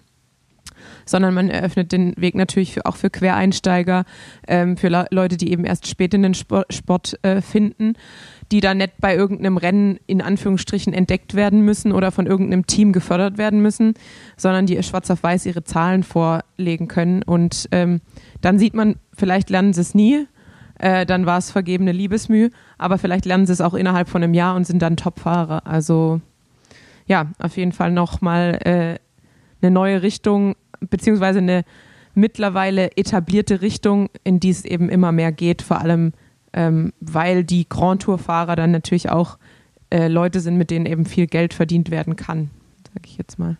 Also ein Tour, Toursieg im. Team zu, zu haben oder ein Giro-Sieg ist natürlich immer, Ja. immer sehr, äh, sehr gut. Und also für mich persönlich ist es eine beschissene Entwicklung, sage ich dir ganz ehrlich. Also in, in, Sa- in San Juan habe ich das auch schon wieder gemerkt, auf den beiden Etappen, die halt einfach anspruchsvoller waren, ähm, habe ich halt wieder das Gefühl gehabt, dass nochmal ein Tick schneller gefahren wird als das Jahr davor und nochmal 2-3 Prozent draufgelegt worden sind. Und wenn man auch die Mallorca Challenge sich anschaut, ähm, die zwei Etappen, die Kobo Gosens gewonnen hat, ich glaube, die, die erste, den ersten Tag, den er gewonnen hat, ähm, hat hier mein belgischer Zimmerkollege Jens Reinders mir erzählt, dass er eine, eine Pfeil gesehen hat, ähm, dass er über die komplette Etappe 4,7 Watt pro Kilo gefahren ist. Äh, wo ich mir halt einfach, also wenn ich das auf mein Körpergewicht ausrechne, dann müsste ich halt 4, 5 Stunden 370, 380 Watt fahren, wo ich mir halt so denke, ja, äh, geil, das, das kriege ich halt, äh, weiß ich nicht. Äh, also, das kriege ich auf jeden Fall nicht vier Stunden hin. Äh, da bin ich ganz weit von entfernt. Und äh, dann denke ich mir halt, und dann ist es natürlich dann für, für mich einfach eine ri- richtig krasse Qual, mit so Fahrern im Feld zu fahren, die halt einfach so schnell sind oder so gut sind. Ähm, ja, äh, von daher freue ich mich dann doch äh, über, eher über die Flachetappen hier in San Juan. Ähm, und ich bin mal gespannt, wie, wie schnell natürlich dann auch so diese Entwicklung vorangeht, weil das äh, natürlich für Fahrer wie mich dann immer schwieriger wird. Da muss man auch ganz ehrlich sein und der Realität ähm, ins, ins Auge schauen. Ähm, aber sonst, äh, ich sag mal, um mal wieder ein bisschen positiver zu werden, für mich war es trotzdem auch cool hier äh, in San Juan jeden Morgen aufzustehen, als die Tour dann an lief und mir die Highlights der Etappe anzuschauen, auch gestern wieder beim, beim Kettle Evans Race. Ähm, also die Rennen aus Dreien sind irgendwie dann immer doch cool, äh, sehr, sehr cool zum Zuschauen und ähm, einfach cool, dass die Saison jetzt wieder, wieder losging. Ich glaube, ähm, jetzt haben wir zumindest die, die Fans des Straßenradsports, wir haben jetzt wieder genug Themen, über die wir quatschen können. Definitiv. Und ich freue mich auch schon so richtig auf die Klassiker, ähm, am Wochenende äh, aufs, aufs Rad zu gehen und danach äh, mir die Klassiker auf der Couch anzuschauen. Darauf freue ich mich schon richtig, muss ich sagen. Yes, yes. Wir haben jetzt so ein bisschen den, äh, den Januar, die Rennen im Januar Revue passieren lassen, Tanja. Und äh, ich hatte dir auch eine E-Mail weitergeleitet. Ähm, die, wollen wir, darf ich die beantworten?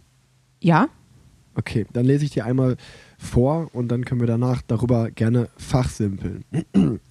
Hallo liebe Tanja und lieber Rick, ich wünsche euch noch ein gutes und gesundes 2023. Ich verfolge euren Podcast schon eine sehr, sehr lange Zeit und bin selbst begeisterter Radsportler. Euer Podcast und eure Art haben mir vor zwei Jahren den letzten notwendigen Schub gegeben, um wieder richtig durchzustarten. Das ist erstmal sehr nett und vielen Dank, das freut uns sehr. Ähm, nun zu der Frage. Wäre es möglich, dass ihr euch mal im Podcast über das Thema Ernährung bzw. unter anderem AG1 und Co. unterhaltet? Fände es natürlich mega spannend, auch die Sicht von Tanja als Ärztin zu hören. Also ich glaube, über das Thema Ernährung im Allgemeinen ähm, sprechen wir eh immer mal wieder ähm, und haben wir auch schon oft geredet. Also ich glaube, die, die jetzt oft dazuhören, äh, da, die, die, die kennen die Folgen, wo es um das Thema Ernährung geht. Ähm, und wenn ihr da spezielle Fragen habt, dann stellt die gerne mal. Ich glaube, die Frage zieht ja jetzt wirklich mehr Richtung Ernährungs- äh, Ergänzungsmittel ab, zum Beispiel Thema AG1, ähm, die ja auch persönlicher Partner von mir sind, äh, die ja auch im Podcast hier immer mal wieder Werbung machen. Und ähm, mir ist aufgefallen, das ist ein Thema, was sehr äh, polarisiert anscheinend. Ähm, ich kann für mich nur sagen, äh, ich nehme es sehr gerne, deswegen sind sie auch persönlicher Partner von mir, deswegen machen wir auch für die im Podcast Werbung, weil es einfach ein Pulver ist, wo ich alles auf einmal zu mir nehme. Meine Blutwerte sind äh, gut damit und ich fühle mich gut.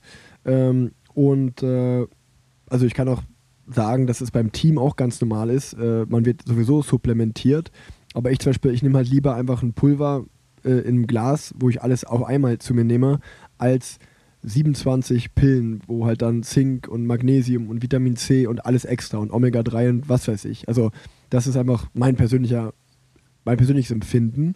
Und ähm, ich weiß, äh, dass gerade das Thema AG1 polarisiert. Das habe ich auch wieder, ich habe äh, einen Instagram-Post für sie gemacht und da habe ich auch wieder einige Kommentare zu bekommen, äh, die AG1 kritisch sehen oder keine Fans sind und das ist völlig okay. Äh, man muss davon kein Fan sein. Äh, jeder darf seine Meinung haben und darf auch Kritik äußern.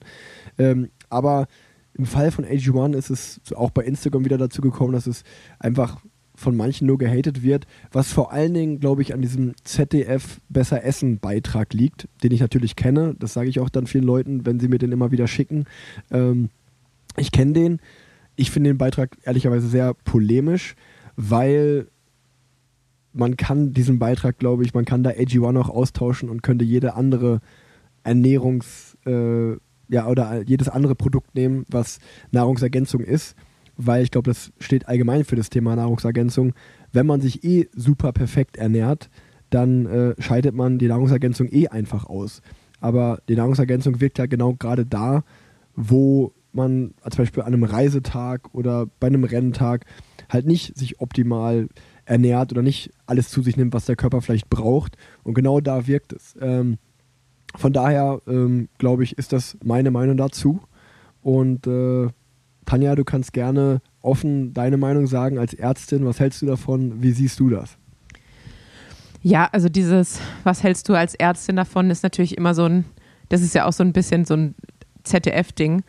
Da darf man, sobald man ein Medizinstudium abgeschlossen hat, kann man sich über Ernährung äußern, obwohl es ja überhaupt nichts damit, also ja, ist ja ein Thema, was wir im Studium nie besprechen, was mich auch in meinem beruflichen Alltag nie begleitet. Deshalb kann ich mir da als dieses äh, ich bin Ärztin und ich sage dies, äh, kann ich mir überhaupt keine Meinung äuß äh, oder erlauben. Ähm, also aus, aus dem oder aus der Ecke möchte ich gleich schon mal raus. Äh, also da habe ich keine, keine professionelle Meinung dazu, weil es einfach in meiner Arbeitsrealität nicht stattfindet und in meiner Ausbildung auch nicht stattgefunden hat. Ähm, ich kann von mir selber sagen, dass ich einfach ungern äh, irgendwelche Pillen einnehme ähm, ich habe auch, wir haben auch damals mit SIS ja zusammengearbeitet und da gab es dann auch irgendwas mit Beta-Alanine und was weiß ich was, nicht alles. Ich weiß es noch nicht mal mehr. Ähm, aber ich möchte einfach keine Tabletten nehmen. Das ist, glaube ich, eher bei mir so ein bisschen Kopfsache, weil ich das schon seit meiner Krankenpflegeausbildung einfach damit assoziiere, dass ich Patienten morgens irgendwie acht, acht Tabletten einflößen musste. Und ich dachte mir, das kommt irgendwann noch früh genug, äh, dann möchte ich keine Tabletten nehmen. Deshalb kann ich das mit dem Pulver auf jeden Fall nachvollziehen. Ich habe es damals, damals getestet, mir jetzt einfach nicht wirklich geschmeckt. Und äh, ich nehme morgens immer, ich trinke morgens immer ein Jakult. Ähm, das finde ich ganz gut, finde ich ganz angenehm und habe auch das Gefühl, es, es hilft mir. Ähm, und ja, ansonsten ähm, glaube ich, was das angeht, zum einen gibt es immer einen Placebo-Effekt äh, also zumindest der ist wissenschaftlich nachgewiesen. Deshalb glaube ich halt so, womit man sich gut fühlt, das kann man, kann man machen, ähm, solange es nicht gesundheitsschädlich ist. Äh, also von dem her, und was ich natürlich jetzt auch in meinem Arbeitsalltag doch äh, feststellen muss, der Körper verzeiht einem auch einiges. Und ähm, wenn es um die Extras und die kleinen Mittelchen dazu geht, wie Nahrungsergänzungsmittel, dann geht es halt da wirklich darum, das letzte Prozent rauszukitzeln. Genau. Und, da muss, und dann muss man sich halt manchmal fragen, brauche ich dieses extra Prozent damit oder sollte ich vielleicht einfach abends ähm, das Handy eine halbe Stunde früher weglegen und eine halbe Stunde länger schlafen und macht das dann dieses, Pro also dieses Prozent mehr aus, ohne dass es mich zusätzlich was kostet. Ähm, ja, aber das bleibt dann halt einfach eine persönliche Entscheidung, glaube ich. Und ähm, ja, ich würde immer sagen, womit man sich gut fühlt, solange man seinen Körper gut behandelt und sich regelmäßig bewegt, genug isst, genug trinkt, äh, alles, alles gut. Und zum Thema Ernährung, du hast ja gesagt, wir haben schon ein paar Mal drüber gesprochen. Ich glaube, man kann in einem Satz eigentlich zusammenfassen, esst vor allem beim Training genug ähm, und dann ähm, ergibt sich der Rest eigentlich, weil dann hat man keine Heißhungerattacken mehr. Ähm, man, man baut trotzdem schneller Form auf, einfach weil der Körper die entsprechende Energie hat. Und ähm, normalerweise nimmt man nicht von den Kalorien zu, die man beim Training zu sich nimmt, sondern von den Sachen, die man sich abends nochmal reinstopft, weil man eben während dem Training nichts gegessen hat. So sieht es aus. Also genau, ich glaube, so kann man es auch zusammenfassen. Es ist einfach ein sehr persönliches Thema und ähm, ja, je, es gibt auch verschiedenste Produkte. Ähm, AG1 ist da sicherlich jetzt gerade einfach sehr, sehr aktiv und mir war, ich glaube, das brennt vielleicht viel unter den Nägeln oder äh, viele wollten da meine Meinung dazu hören und äh, wie Tanja gesagt hat, äh, ich finde auch, äh, man kann es ausprobieren, entweder es schmeckt einem oder es gefällt einem oder nicht, man fühlt sich besser damit oder nicht. Das ist eine individuelle Entscheidung im Endeffekt. Und ähm, ja, ich glaube, damit lässt sich es auch gut zusammenfassen. Ähm, und im Endeffekt ist ja ganz einfach. Wenn man halt kein Fan ist oder es halt nicht zu sich nehmen will, muss man es ja nicht machen. Ähm, und gut ist, weißt du? Ähm, aber ähm, die, die es halt zu sich nehmen, weil sie sich damit besser fühlen oder gut fühlen damit, ähm, ja, die, die können das ja sehr gerne machen. Und wenn wir gerade schon mal beim Thema Achtsamkeit sind, das wollte ich eigentlich im letzten Podcast schon mit dir besprechen, ähm, aber dann, dann kann ich das jetzt auch nochmal machen. Tanja, benutzt du eigentlich deinen Whoop noch? Mm, Ich habe jetzt ja das Problem, dass ich äh, nichts an den Unterarmen tragen darf während der Arbeit. Äh, das heißt, für mich fällt einfach schon mal der komplette Teil weg. Und dann könnte ich es äh, zum Schlafen dran machen. Habe ich jetzt aber bisher nicht gemacht, tatsächlich. Es gibt aber, ich habe auf der Website gesehen, da gibt es auch, ähm, Kann man sich in den Äh, BH machen, ja. Aber dafür genau. müsste ich dann so ein, so ein Sport-BH. Ich habe halt, ich hab halt keinen Sport-BH. Bei der Arbeit da an. okay. Also, ach schade. Ja, aber ich habe das nur gesehen, dass man das, dass man das auch so lösen kann, das Problem. Beziehungsweise ja. habe ja. ich bei äh, zum Beispiel Matthias Brende, bei dem weiß ich immer noch, der hat es sich immer um den Oberarm gemacht. Also der hat das, sag ich mal, dann nicht geschlossen, sondern einfach um den, um den Oberarm gemacht. Das funktioniert auch. Aber ähm, nee, ich frage nur, weil da haben wir letztes Jahr auch schon noch äh, im Podcast drüber gesprochen, als du noch äh, offiziell beim Team EF von Whoop gesponsert wurdest und es hattest. Und äh, ich war ja auch am Anfang eher dem Ganzen kritisch eingestellt, weil es ja, ich, ich habe es ja damals beim Giro das erste Mal ausprobiert und äh, das war vielleicht nicht das Schlauste, das bei einer Grand Tour äh, das erste Mal auszuprobieren, weil da Whoop auch Sponsor war. Ähm, ich habe es aber auf jeden Fall im Oktober dann äh, auf in Richtung die neue Saison jetzt wieder ausprobiert und ich bin ja auch dieses Jahr ein Whoop Athlete und ich muss sagen, also ich bin mittlerweile, ich, ich finde es schon gut. Also äh, ich habe jetzt zum Beispiel im Januar ähm, habe ich äh, mir vorgenommen gehabt, äh, damit einfach mein Schlaf wirklich, äh, also das Whoop, gibt dir ja vor, du, dann und dann solltest du schlafen gehen, um auf einen optimalen Schlaf zu kommen. Und äh, das habe ich mir vorgenommen, äh, bestmöglich zu verfolgen. Was auch bis zur San Juan-Rundfahrt gut geklappt hat. Dann äh, kamen die späten Etappen und es hat äh, dann nicht mehr gut geklappt. Aber nee, ähm, deswegen ist mir aufgefallen. Wir haben jetzt, wir haben jetzt sozusagen einen fliegenden Whoop-Wechsel gemacht. Ja, das stimmt. Und ich habe auch tatsächlich äh, gedacht, dass ich es mal wieder dran machen möchte, äh, einfach um zu gucken, wie hat sich denn jetzt mein Schlaf verändert. Ähm, jetzt, wo ich arbeite und einfach auch einen anderen Rhythmus habe. Also vorher war ich ja immer so frühestens um eins im Bett und jetzt versuche ich ja schon so um zehn ins Bett zu gehen. Ähm, und jetzt wollte ich einfach mal schauen, schlafe ich denn eigentlich besser, weil ich mehr Zeit, man sagt ja immer so, die Zeit vor zwölf ist sehr entscheidend oder soll sehr entscheidend sein ähm, ob sich mein Schlaf von der Qualität her jetzt verändert hat. Das fände ich mal interessant und da könnte ich eigentlich auch sehr gut äh, die Daten vom letzten Jahr mit den aktuellen Daten äh, vergleichen. Aber tatsächlich scheitert es jetzt bei mir manchmal einfach daran, dass ich das den Tag über eben nicht tragen darf und dann einfach auch vergesse, es dran zu machen zur Nacht. Ja. Also es liegt eigentlich äh, an meiner eigenen Unfähigkeit. Ja, ich wollte gerade sagen, im Endeffekt kommt und geht ja auch alles in Phasen, wenn man ehrlich ist. Ne? Also ich kann auch gut verstehen, wenn man zum Beispiel gerade mit Profiradsport aufhört, dass man auch erstmal als Reaktion darauf sagt, du, ich, ich will halt jetzt auch in dem Sinne nicht mehr profession überprofessionell leben oder so. Ich bin jetzt kein Profi mehr, weißt du? Also das kann ich schon auch irgendwo nachvollziehen.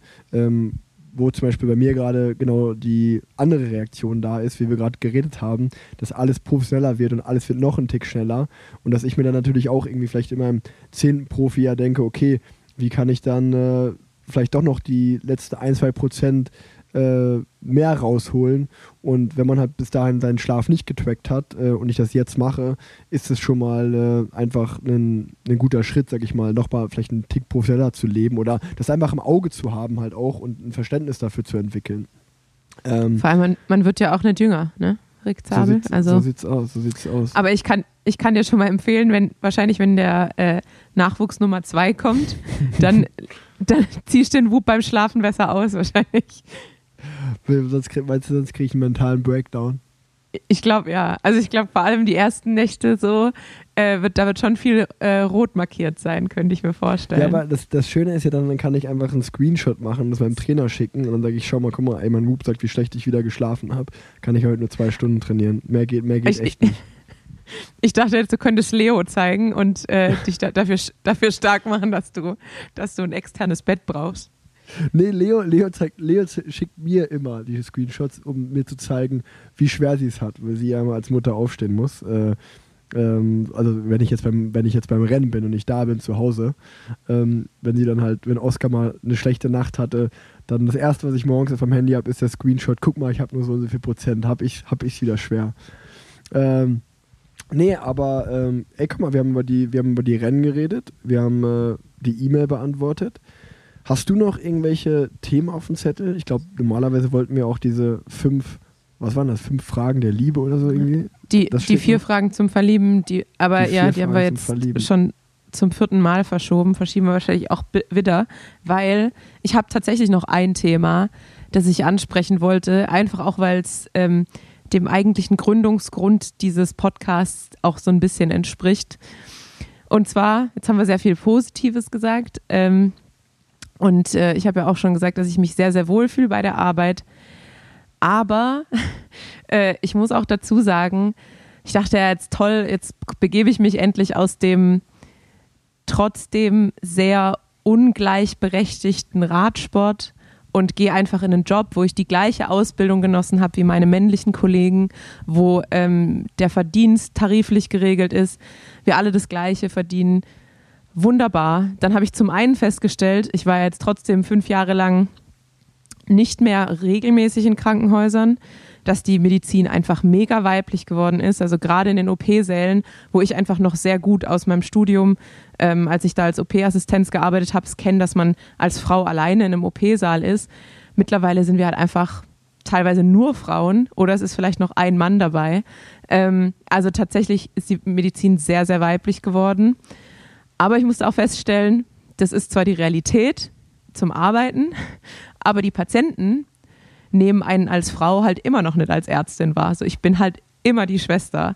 Und es war irgendwie so ernüchternd, ähm, eigentlich aus dem einen Job in den anderen Job zu gehen und zu sehen, dass man eigentlich genau gleich viel mit Sexismus ähm, ja Tag ein, Tag aus irgendwie äh, konfrontiert ist, weil es in unserer Gesellschaft dann doch noch nicht so ganz angekommen ist. Und deshalb dachte ich mir, ähm, an alle Leute, zumindest die den Podcast hören äh, und ab und zu mal in der Klinik sind oder in der Praxis. Also nur weil eine Frau reinkommt, bedeutet das nicht, dass es die Schwester oder die Arzthelferin sein muss, sondern als Frau kann man auch durchaus Ärztin sein, was, was überhaupt nicht den Beruf der Krankenschwester ähm, oder Pflegefachkraft äh, schmälern soll.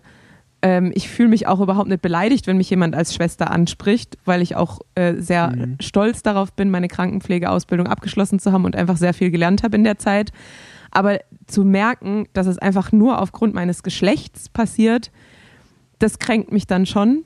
Und Ja, ähm, ich. auch diese, diese Aussagen, also ich komme eben in ein, in ein Patientenzimmer und erkläre, dass wir jetzt dieses oder jenes machen.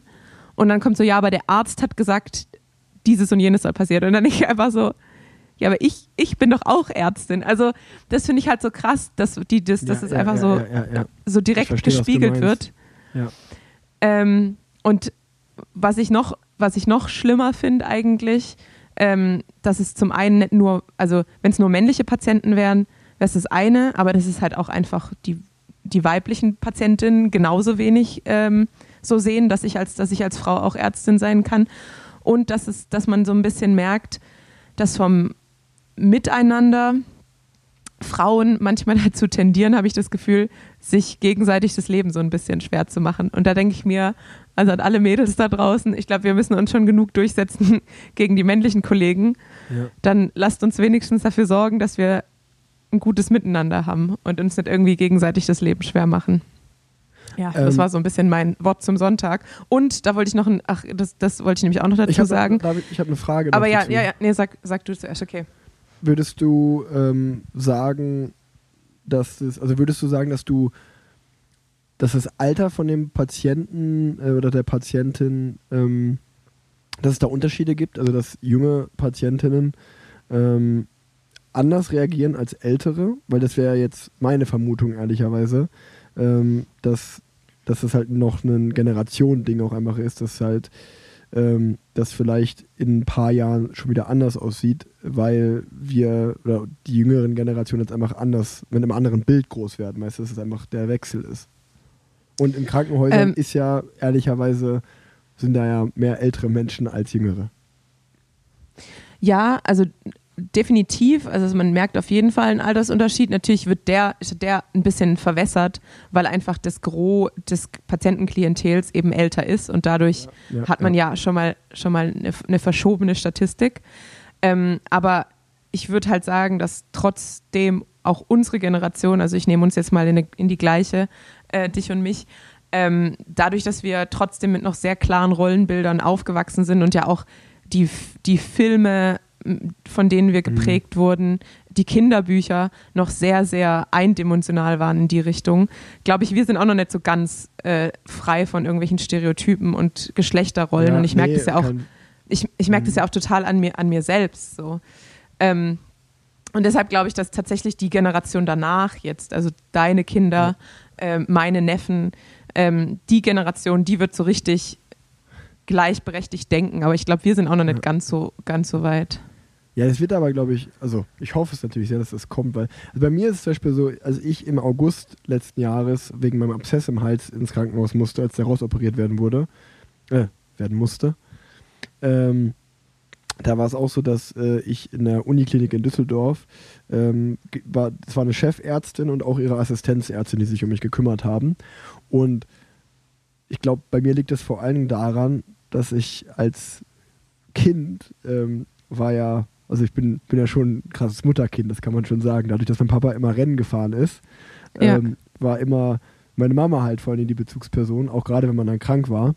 Ähm, und dass ich mich sogar würde ich jetzt mal, oder ich habe gerade überlegt, während du geredet hast, aber ich würde fast dazu tendieren zu sagen, dass ich mich fast bei einer Ärztin wohler fühle als bei einem Arzt, was, was ich jetzt rückschließend oder was ich darauf schließen würde, dass es halt sozusagen äh, bei mir, bei mir da, oder was daran liegt, dass ich halt, auch wenn ich als Kind oder so krank war, immer ähm, meine Mama für mich da war. Von daher, äh, keine Ahnung, also ich, Ja, dann ich kann würd ich mich so ein dir- bisschen so Dann, aufgehobener fühlen. ja, dann kann ich dir sagen, dass dann die äh, zukünftige Medizin perfekt für dich gemacht ist, weil, wie gesagt, also ähm, selbst in den chirurgischen Teams, wo man ja immer noch gesagt hat, die chirurgischen Fächer sind die männlichen Fächer, ähm, ist der Frauenanteil jetzt sehr hoch, auch gerade bei uns in der Klinik.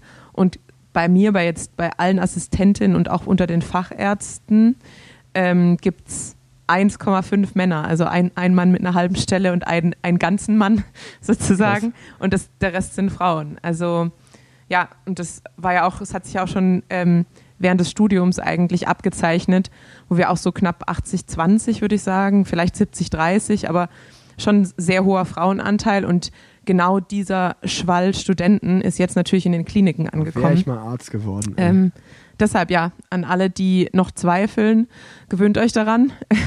Es wird jetzt Ja. häufiger vorkommen, dass, dass die Ärztin reinkommt und nicht der Arzt. Ähm, ja, und ich finde vom, vom Arbeiten her ähm, fühlt sich auch bisher sehr angenehm an, weil ich das Gefühl habe, die, die hierarchischen Stru- Strukturen sind ein bisschen flacher, ähm, wenn, wenn Frauen miteinander arbeiten. Deshalb bisher finde ich es find ich's auch sehr, sehr schön. Und das andere Thema, was ich da noch ansprechen wollte in, im Zuge dessen, ich war ja bei dem Schwalbe-Ride dabei, ähm, bei dem auch André Greipel war und Erik Horst-Hemke und äh, Sepp Breuer. Ich glaube, wir haben beim letzten Podcast drüber gesprochen. Und Fabian und- Kanschlara und Paul Ripke. Genau, und Paul Ripke. Und ähm, das war ja dann auch ähm, so ein Group Ride und man kennt's. Swift Group Rides sind immer zu schnell und irgendeiner macht das Tempo. Was mich dann aber nur sehr gestört hat, dass es dann Kommentare gab in dem Chat von Frauen, die sich, glaube ich, darüber ähm, ein bisschen definieren, dass sie sehr pro-feministisch oder sehr feministisch sind, die dann so Sachen schreiben wie, ja, wenn Männer das Tempo machen und wenn alle alte weiße Männer zusammenfahren, dann wird's halt schnell. Und dann dachte ich mir einfach, nee, hier vorne fahren gerade Hanna Ludwig und ich und zu implizieren, dass nur weil es schnell ist, es bedeutet, dass es Männer sein müssen und nur weil es äh, kompetitiv ist, dass es Männer sein müssen, ist genauso ein sexistisches Denken, das wir anderen immer vorwerfen. Und deshalb möchte ich auch mal sagen, Frauen können sowohl schnell Rad fahren und deshalb auch das Tempo bei einem Swift Group Ride hochziehen, als auch total blödsinnig, ehrgeizig sein. Und da nehme ich mich auch nicht aus. Und es äh, kann dann auch ein weibliches Problem sein. Und dann einfach auch auf der gegenüberliegenden Seite den Männern gegenüber sexistisch zu sein und zu sagen, nur weil es Männer sind, fahren sie dumm Fahrrad. Also das können wir Frauen auch ganz gut. Und das äh, wollte ich nur noch mal mit, mit Grüßen an äh, die feministische Cycling-Community hier äh, nach draußen senden. Genau, vor allem seid lieb zueinander, Leute. Hört doch auf, gerade im Radsport, la- lasst uns doch eine große Community sein und cool zueinander sein und nicht, äh, nicht immer stänkern. Ähm, aber ich habe Nach, ich hab nachdem ich, hab jetzt noch, gestänkert habe. ich, ich habe noch, ja nee, aber man kann ja, wenn einen was stört, kann man ja seine Meinung sagen. Also ich sag mal, Ja. du reagierst ja auf etwas, äh, du hast ja nichts vorgeworfen. Ne? Ähm, ich habe aber noch zwei Fragen dazu jetzt. Das finde ich jetzt ziemlich spannend. Ähm, die erste Frage ist, ich war, ich war auch im Schwalb, ich, ich war dabei. Also ich habe mir das ein bisschen angeschaut und äh, ich habe vor allen Dingen in einem YouTube-Channel habe ich kommentiert. Das aber niemand, da ist niemand auf meine, meine Anfragen reingegangen. Ich habe mir extra einen YouTube-Kanal gemacht, den ich, den ich Zig Rabel genannt habe. Und ich habe die ganze Zeit blöde Sachen kommentiert. Und niemand hat es gelesen. Niemand ist darauf eingegangen. Da war ich schon sehr enttäuscht. Ähm, da, das das Ja. ist das Erste. Also, das ist vor allen Dingen äh, eine Kritik an die beiden Moderatoren, die da, die da waren. Ihr habt gar nicht auf den YouTube-Chat geschaut. So, wenn ich da kommentiere, hätte ich mir schon mal einen flapsigen Spruch, hätte ich mir da erwartet. Ähm, Al- Also Grüße gehen raus an Sepp Breuer und Patrick Liechan. Schämt euch. Ja, so sieht's aus, Leute. Ihr müsst auch ein bisschen mal dann auf die Kommentare eingehen. Ähm, und das zweite ist, ist eine hypothetische Frage für ein zukünftiges Projekt von mir, was ich im Hinterkopf habe. Dürfte ich einfach so bei dir als Ärztin jetzt, dürfte ich bei dir ein Praktikum machen? Einfach so mal so assistieren einen Tag? Ähm, ja, du kannst bestimmt ein Praktikum machen. Für einen Tag, ja. Kann ich einfach Soll- mal also ich mein- Tag, so einen Tag dir über die Schulter schauen? Ja, ich meine, das muss man natürlich abklären vorher, vor allem weil es ja, weil ich ja jetzt im OP bin, aber klar sollte sich das, das machen lassen. Du musst ja natürlich Schweigepflichtserklärung unterschreiben und sowas, aber klar, Praktika kann man eigentlich immer machen. Boah, cool, vielleicht mache ich das mal in der Zukunft einen Tag bei dir. Ja, wäre doch ganz nett. Wäre witzig. Und ich Bock drauf. Werbung. Leute, ihr wollt vielleicht an einem Sonntag morgens mit Freunden eine schöne Radausfahrt machen. Ich gebe euch einen Tipp, ausgiebig frühstücken ist immer ein guter Start in den Tag und gibt euch dann auch sehr, sehr viel Energie für die Radausfahrt. Und bei meinem Frühstück ist immer das Three Bears Porridge dabei. Verschiedenste Geschmackssorten, lecker, gesund und gibt mir vor allen Dingen sehr, sehr viel Energie für mein Radtraining. Aber nicht nur auf dem Rad, sondern auch während der Radfahrt hat Three Bears was ganz Besonderes, nämlich das Pocket Porridge. Da gibt es verschiedenste Geschmackssorten auch, zum Beispiel feiner Kakao, zimtiger Apfel, die dreierlei Beere, mohnige Banane, die edle Erdbeere und auch noch die exotischen Früchte. Also fünf, sechs verschiedene Geschmackssorten, die passen perfekt hinten in die Trikottasche und ist einfach mal eine schöne Abwechslung für mich zu einem herkömmlichen Gel oder einem Riegel. Also dadurch, dass ich so gern Porridge esse, ähm, erinnert mich das dann auch einfach, äh, also es ist ja wie ein Porridge-Riegel, kann man sagen. Ähm, gesund, ohne irgendwelche Zuckerzusätze und äh, liefert sehr, sehr viel Energie beim Radfahren. Also wenn man da zwei, drei dabei hat, kommt man immer sicher durch jede Radfahrt durch. Kann ich euch wirklich ans Herz legen. Es gibt mit dem Code RIC15 15% Rabatt aufs gesamte Sortiment. Checkt das gerne mal aus, sweebears.de. Ich pack's euch in die Shownotes wie immer und immer gute Fahrt. Ciao, ciao. Werbung Ende. Gut, Tanja, wollen wir dann die vier Fragen zum Verlieben nochmal verschieben? Wir haben das ganze Jahr noch, um die restlichen Fragen zu beantworten. Und Ich ähm, auch. Wir, wir haben die Rennen ja besprochen. Ähm, was natürlich eigentlich nicht fehlen darf, sind äh, unsere Meinungen zu den Trikots dieses Jahr. Ehrlicherweise muss man aber sa- sagen, dass unsere Freunde vom Besenwagen da einen super Job gemacht haben, ähm, glaube ich, die Trikots auszuwerten und vor allen Dingen auch die, die Radsport-Community zu fragen, was, was die denn denken, welche Trikots denn ihr da draußen am schönsten findet. Da haben ja auch, glaube ich, äh, viele reagiert und viele daran teilgenommen. Ähm, von daher, glaube ich, kann man sich da auch einfach die Besenwagen-Folge anhören, wenn einen das Trikotdesign äh, und das Thema sehr interessiert. Ähm, aber wir können ja vielleicht für die nächste Folge einfach von uns beiden die, die Top 3 raussuchen. Ja, Bei den definitiv. Und äh, und bei den Männern. Also ein bisschen können wir ja trotzdem drüber sprechen, aber ähm, müssen ja nicht alles äh, doppeln, weißt du, ich meine? Ja, total. Und ich möchte noch erwähnen, weil die, die Trikots waren noch nicht raus, glaube ich, als Besenwagen die Abstimmung gemacht hat. Und zwar hat FDJ jetzt ein Trainingstrikot rausgebracht, ungefähr so ein bisschen wie auch Ineos. Und das sieht so gut aus. Also es ist so, obwohl ich kein Orange-Fan bin, ähm, grundsätzlich natürlich für die Sichtbarkeit mega gut. Und das Ineos-Trikot finde ich grund, grundsolide, aber halt auch irgendwie so ein bisschen langweilig. Und dieses FDG-Trikot ist echt so, so schön mit so Farbverläufen. Sieht einfach richtig, richtig gut aus. Also, das ist auf jeden Fall, ähm, glaube ich, mein, mein Jahresfavorit ähm, aktuell schon. Sehr gut. Tanja, dann brennt dir noch irgendwas unter den Nägeln oder wollen wir den Sack zumachen? Nee, ich habe ja mein, mein Rent schon abgelassen jetzt. Ähm, und ansonsten fällt mir auch nichts mehr ein. Und heute habe ich Ruhetag. Das heißt, ich blicke jetzt auf einen sehr ruhigen Abend und ähm, ja, freue mich schon auf, auf morgen. Morgen wird es nämlich ein interessanter Tag auf der Arbeit. Mehr darf ich ja nicht sagen, zwecks Schweigepflicht, aber morgen wird es interessant. Morgen wird mal ein bisschen mit der Narkose rumgespielt, mal ein bisschen ausprobiert, mal ein paar neue Sachen.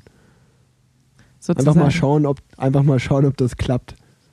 Vielleicht wacht er Genau. auf, vielleicht nicht, man weiß es nicht. Einfach mal ein bisschen Spannung reinbringen in das Thema. Man weiß es nicht. Ja, ja, so ist es. Ich glaube, ich, dir würde ich nicht vertrauen, sage ich dir ganz ehrlich, Tanja. Ich glaube, dir, wenn du mal eine Narkose machst, weiß ich nicht. Nee, Wenn das, ich jetzt- das sagst du wenn jetzt so. Wenn ich jetzt, stell mal vor, ich komme ins Krankenhaus bei dir, ne? Und Ja. dann, dann würdest du mir die Narkose legen. Dann, äh, ich meine, das habe ich schon oft gesagt, ich bin großer Narkose-Fan. Ich glaube, das ist das einzige Mal als, als äh, cleaner Radsportler, dass man so ein bisschen drauf sein kann. Deswegen mag ich Narkose sehr. Ähm, aber äh, wenn du mir die jetzt persönlich legen würdest, dann müsste ich ja immer denken, okay, überleg mal, stell mal vor, weil ich weiß ja nicht, was Tanja vielleicht in der Hinterhand gegen mich hat oder so. Vielleicht will die den Podcast komplett alleine übernehmen, will die mich rausdrängen, weißt du? Vielleicht, vielleicht über, macht die eine kleine Überdosis, dass ich nicht mehr aufwache und die übernimmt das komplette Podcast-Game alleine, weißt du? Das wäre so, so Ängste, so Ängste hätte ich einfach dann. Ja, aber dann kennst du mich ja schlecht.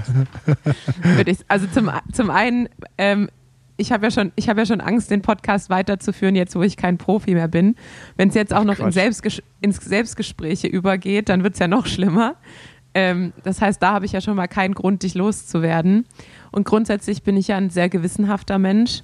Ähm, ich glaube, ich, ich, äh, ich mag auch vor allem an der Anästhesie, dass man eben häufig merkt, dass die Leute nervös sind und ich das Gefühl habe, ich kann den Leuten das sehr gut nehmen ähm, und eine ruhige Atmosphäre schaffen äh, während der Einleitung, also während dem in die Narkose entgleiten, sage ich jetzt mal. Und grundsätzlich habe ich natürlich auch den Anspruch, äh, dass alle Patienten wieder aufwachen, weil wenn ein Patient nicht mehr aufwacht, vor allem wenn es ein junger, gesunder Patient ist wie du, dann habe ich nämlich auch ein richtiges Problem. Ähm, das wird nämlich nicht einfach so durchgewunken. ähm, von dem her, ja, äh, habe ich, hab ich keinerlei Interesse daran. Ähm, und mittlerweile sollte ich auch gemerkt haben und die Zuhörer auch, dass ich dich trotz allem etwas zu schätzen weiß, Rücktabel. Ach, du magst mich richtig gern, das wissen wir doch alle. Ähm, ähm, nee, okay, alles klar. Vielleicht, aber das ist ein gute, gutes Thema, bei, bei dem, bei, wenn ich dann das Tagespraktikum bei dir mache ähm, und du sagst, so, man muss den Patienten ein bisschen Stress nehmen und die, die Nervosität nehmen und die, ich, ich glaube, das könnte ich sehr gut. Ist so ein bisschen auf die Einlaber. So, was hörst du gerne für Musik? Soll ich, ich ein bisschen Musik spielen für dich? Ja, Ich- tatsächlich ich, glaub, sowas- Ich, ich könnte das auch Ja. gut, glaube ich. Ja, sowas geht auch tatsächlich, dass man die, den Leuten, also wir haben auch so ein bisschen ein, Ra ähm, Rammstein. nee, aber wir haben auch tatsächlich so Kop Kopfhörer, ähm, ähm, so ein Kopf Kopfhörer Brillenkombinationsteilchen, wo man sich äh, Filme anschauen kann und Dokumentationen gerade so für Verfahren, also so Regionalanästhesieverfahren, ähm, Ja. die einfach ein bisschen länger dauern, dass die Leute einfach ein bisschen abgelenkt sind. Ähm, also da wird schon drauf geachtet. Und dann haben wir auch in einem Einleitungssaal so eine Art Polarlichter, die man anmachen kann, wenn Leute wirklich sehr nervös sind. Ja. Also da, da achten wir schon drauf, ähm, dass, da dass man die richtig- wird da Patienten auch abholt. Wird da richtig mit Virtual Reality Brille gearbeitet? Weil überleg mal, das könnte man, ein, das ist eine Marktlücke, glaube ich, die ich gerade entdeckt habe. Virtual Reality vor der Narkose. Ja, so, Dann- sozusagen. Tanja, damit Also es könntest so du, bisschen- das, das ist die Multimillion-Dollar-Idee, die schenke ich dir einfach.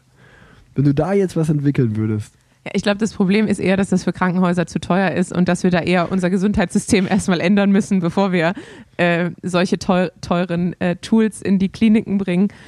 Ähm, also ja, ich glaube, da muss ich jetzt erstmal was an den Fallpauschalen ändern und dann können wir da nochmal drüber sprechen. Alles klar. So, ich muss nämlich jetzt auch zu Asado. Ähm, Asado ist in Argentinien Grillen. Und wie ich schon am Anfang des Podcasts gesagt habe, äh, die Vuelta San Juan denkt, glaube ich, dass wir jetzt in die Offseason gehen, weil nachdem äh, das Bankett gestern schon bis 4 Uhr ging, ähm, war der nächste Tagesprogrammpunkt heute 13 Uhr Poolparty im Hotel mit Grill. Ähm, von daher muss ich da jetzt hingehen. Läuft schon seit eineinhalb Stunden. Aber ich bin mal gespannt, wie die Asado wird. Ich habe auch gerade gemerkt, als du gesagt hast, dass, äh, dass meine ganze Rechnung am Anfang ja falsch war, aber ich gleichzeitig das Richtige gemeint habe. Weil da habe ich gesagt, 4 Uhr deiner Zeit wäre 8 Uhr unserer Zeit, aber 4 Uhr deiner Zeit ist ja f- 12 Uhr unserer Zeit. Und deshalb hast du keinen Jetlag, weil Nee. du einfach nur lang wach bleiben musst. Nee, nee, Doch, nee, oder? stimmt schon. Nee, nee, stimmt schon. Also ich bin vier Stunden hinten dran. Wenn bei euch 8 Uhr ist, ist es bei mir 4 Uhr. Ja, ja, genau. Aber gerade eben habe ich gesagt, äh, dass du vier Stunden voraus bist. Das war nämlich falsch. Genau, aber ich habe eigentlich ich das Richtige gemeint. Nee, nee, Ja. genau. Also, ich korrigiere, mein- ich korrigiere meine, Aussage von gerade eben, weil ich ja in diesem Podcast schon oft gezeigt habe, wie schlecht ich rechnen kann. Und jetzt, jetzt ist mein Job ja sehr viel rechnen mit so Mikrogramm pro Milliliter und so weiter. Ähm, ich, ich kann schon rechnen. Zur Beruhigung Ja, an aber alle. genau, wir sind vier Stunden hinten dran. Es war ein sehr witziger Moment heute Nacht, als meine, äh, als Leo um 7 Uhr aufgestanden ist und dann auf WhatsApp anscheinend gesehen hat, dass ich noch online bin. Dann hat sie mich angerufen, war bei mir halt 3 Uhr nachts und dann hat sie gefragt, sag mal, warum bist du noch wach? Und dann bin ich so, ja, hier ist gerade die Afterways-Party. Also es war, es war dann auch, äh, ja, ich musste schmunzeln. Ja, so, so viel zu AG1 und dem letzten Prozent rauskitzeln, ne? Ja, weil jetzt habe ich ja, ey, ich habe ja meinen Business-Class-Flug, auf dem kann ich ja schlafen wie ein Baby. Während meine, während meine Teamkollegen hinten in der Holzklasse sich äh, Rückenschmerzen zuziehen und dann für eine Woche raus sind. Da hole ich meine Prozente raus, weißt du? Ja, und du, und du gleichst wahrscheinlich auch aus, indem du deinen Wodka einfach mit AG1 anrührst. So sieht's aus. Einfach, einfach, äh, ähm, ja, so eine schöne, schöne grüner Mojito. Also, Exakt. Leute, ähm, Oh. wir, oh, jetzt hat, hat ja was umgeworfen. Ja, mein Aufnahmegerät ist gerade runtergefallen. Gen genieß, genieß deinen Feierabend mit äh, Lennart, der aus dem kalten Trainingslager wiedergekommen ist. Wir ähm, hören uns im Februar wieder, im zweiten Genau. Monat diesen Jahres. Ähm, ich verabschiede mich von euch. Ich sag's mal so, Leute, Januar ist auf jeden Fall der Montag des Jahres. Äh, ist der. Nee, das, war- das habe ich, jetzt- das hab ich jetzt richtig verkackt. Januar ist der Montag unter den Monaten. Dementsprechend habt ihr den schon geschafft jetzt. Ähm, und ab jetzt wird es nur noch besser. Wetter, Frühling kommt, mehr Radfahren. Ab jetzt wird alles geil. Also, positive Vibes. Tschüss aus Argentinien. Letzten Worte hat wie immer die wunderbare Tanja E-Bike. Ja, wenn du das jetzt, das jetzt gerade noch aufmachst mit, dem, mit den Monaten, da muss ich ja, da muss ich ja nochmal ein ganz, an- ganz anderes Kapitel aufmachen.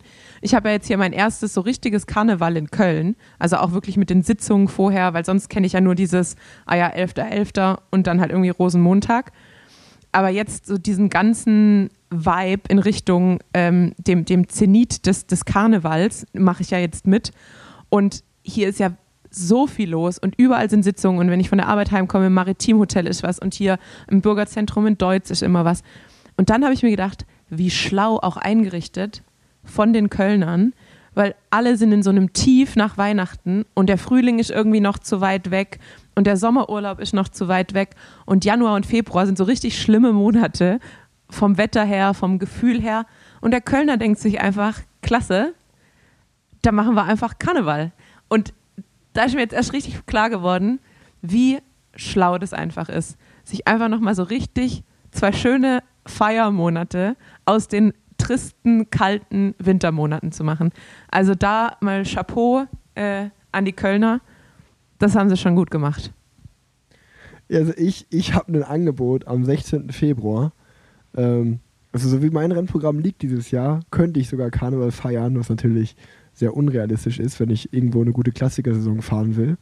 Aber ich habe das Angebot, dass ich am 16. Februar, da ist Weiberfastnacht, da gibt es einen Freundeskreis von mir in Köln, der geht, oder die gehen alle als Stewardess. Und da wurde ich gefragt, ob ich da nicht auch mitgehen will als Stewardess. Also da überlege ich ja noch ein bisschen gerade an Weiberfastnacht. Ähm, dementsprechend, Tanja, was hältst du davon? Gehst du Also- eigentlich Karneval feiern? Mm, nee, ich denke, also ich denke eher nicht. Zum einen fahre ich ja Swift WM an dem, an dem Wochenende. Äh, dann habe ich ja auch keine, ich habe noch keine Verkleidung. Äh, ich werde auf jeden Fall. Geh doch als ähm, Ärztin. Das wäre doch witzig. Ja, ge ge genau. Also ich würd, das wollte ich nämlich gerade sagen. Wir haben vom, vom Krankenhaus aus äh, gibt so, ein, so eine kleine Karnevalsaktion auf jeden Fall mit Zelt vor der Klinik. Da würde ich auf jeden Fall hingehen. Ähm, aber ob ich dann an dem Wochenende da was mache, glaube ich, glaube ich eher nicht so ganz.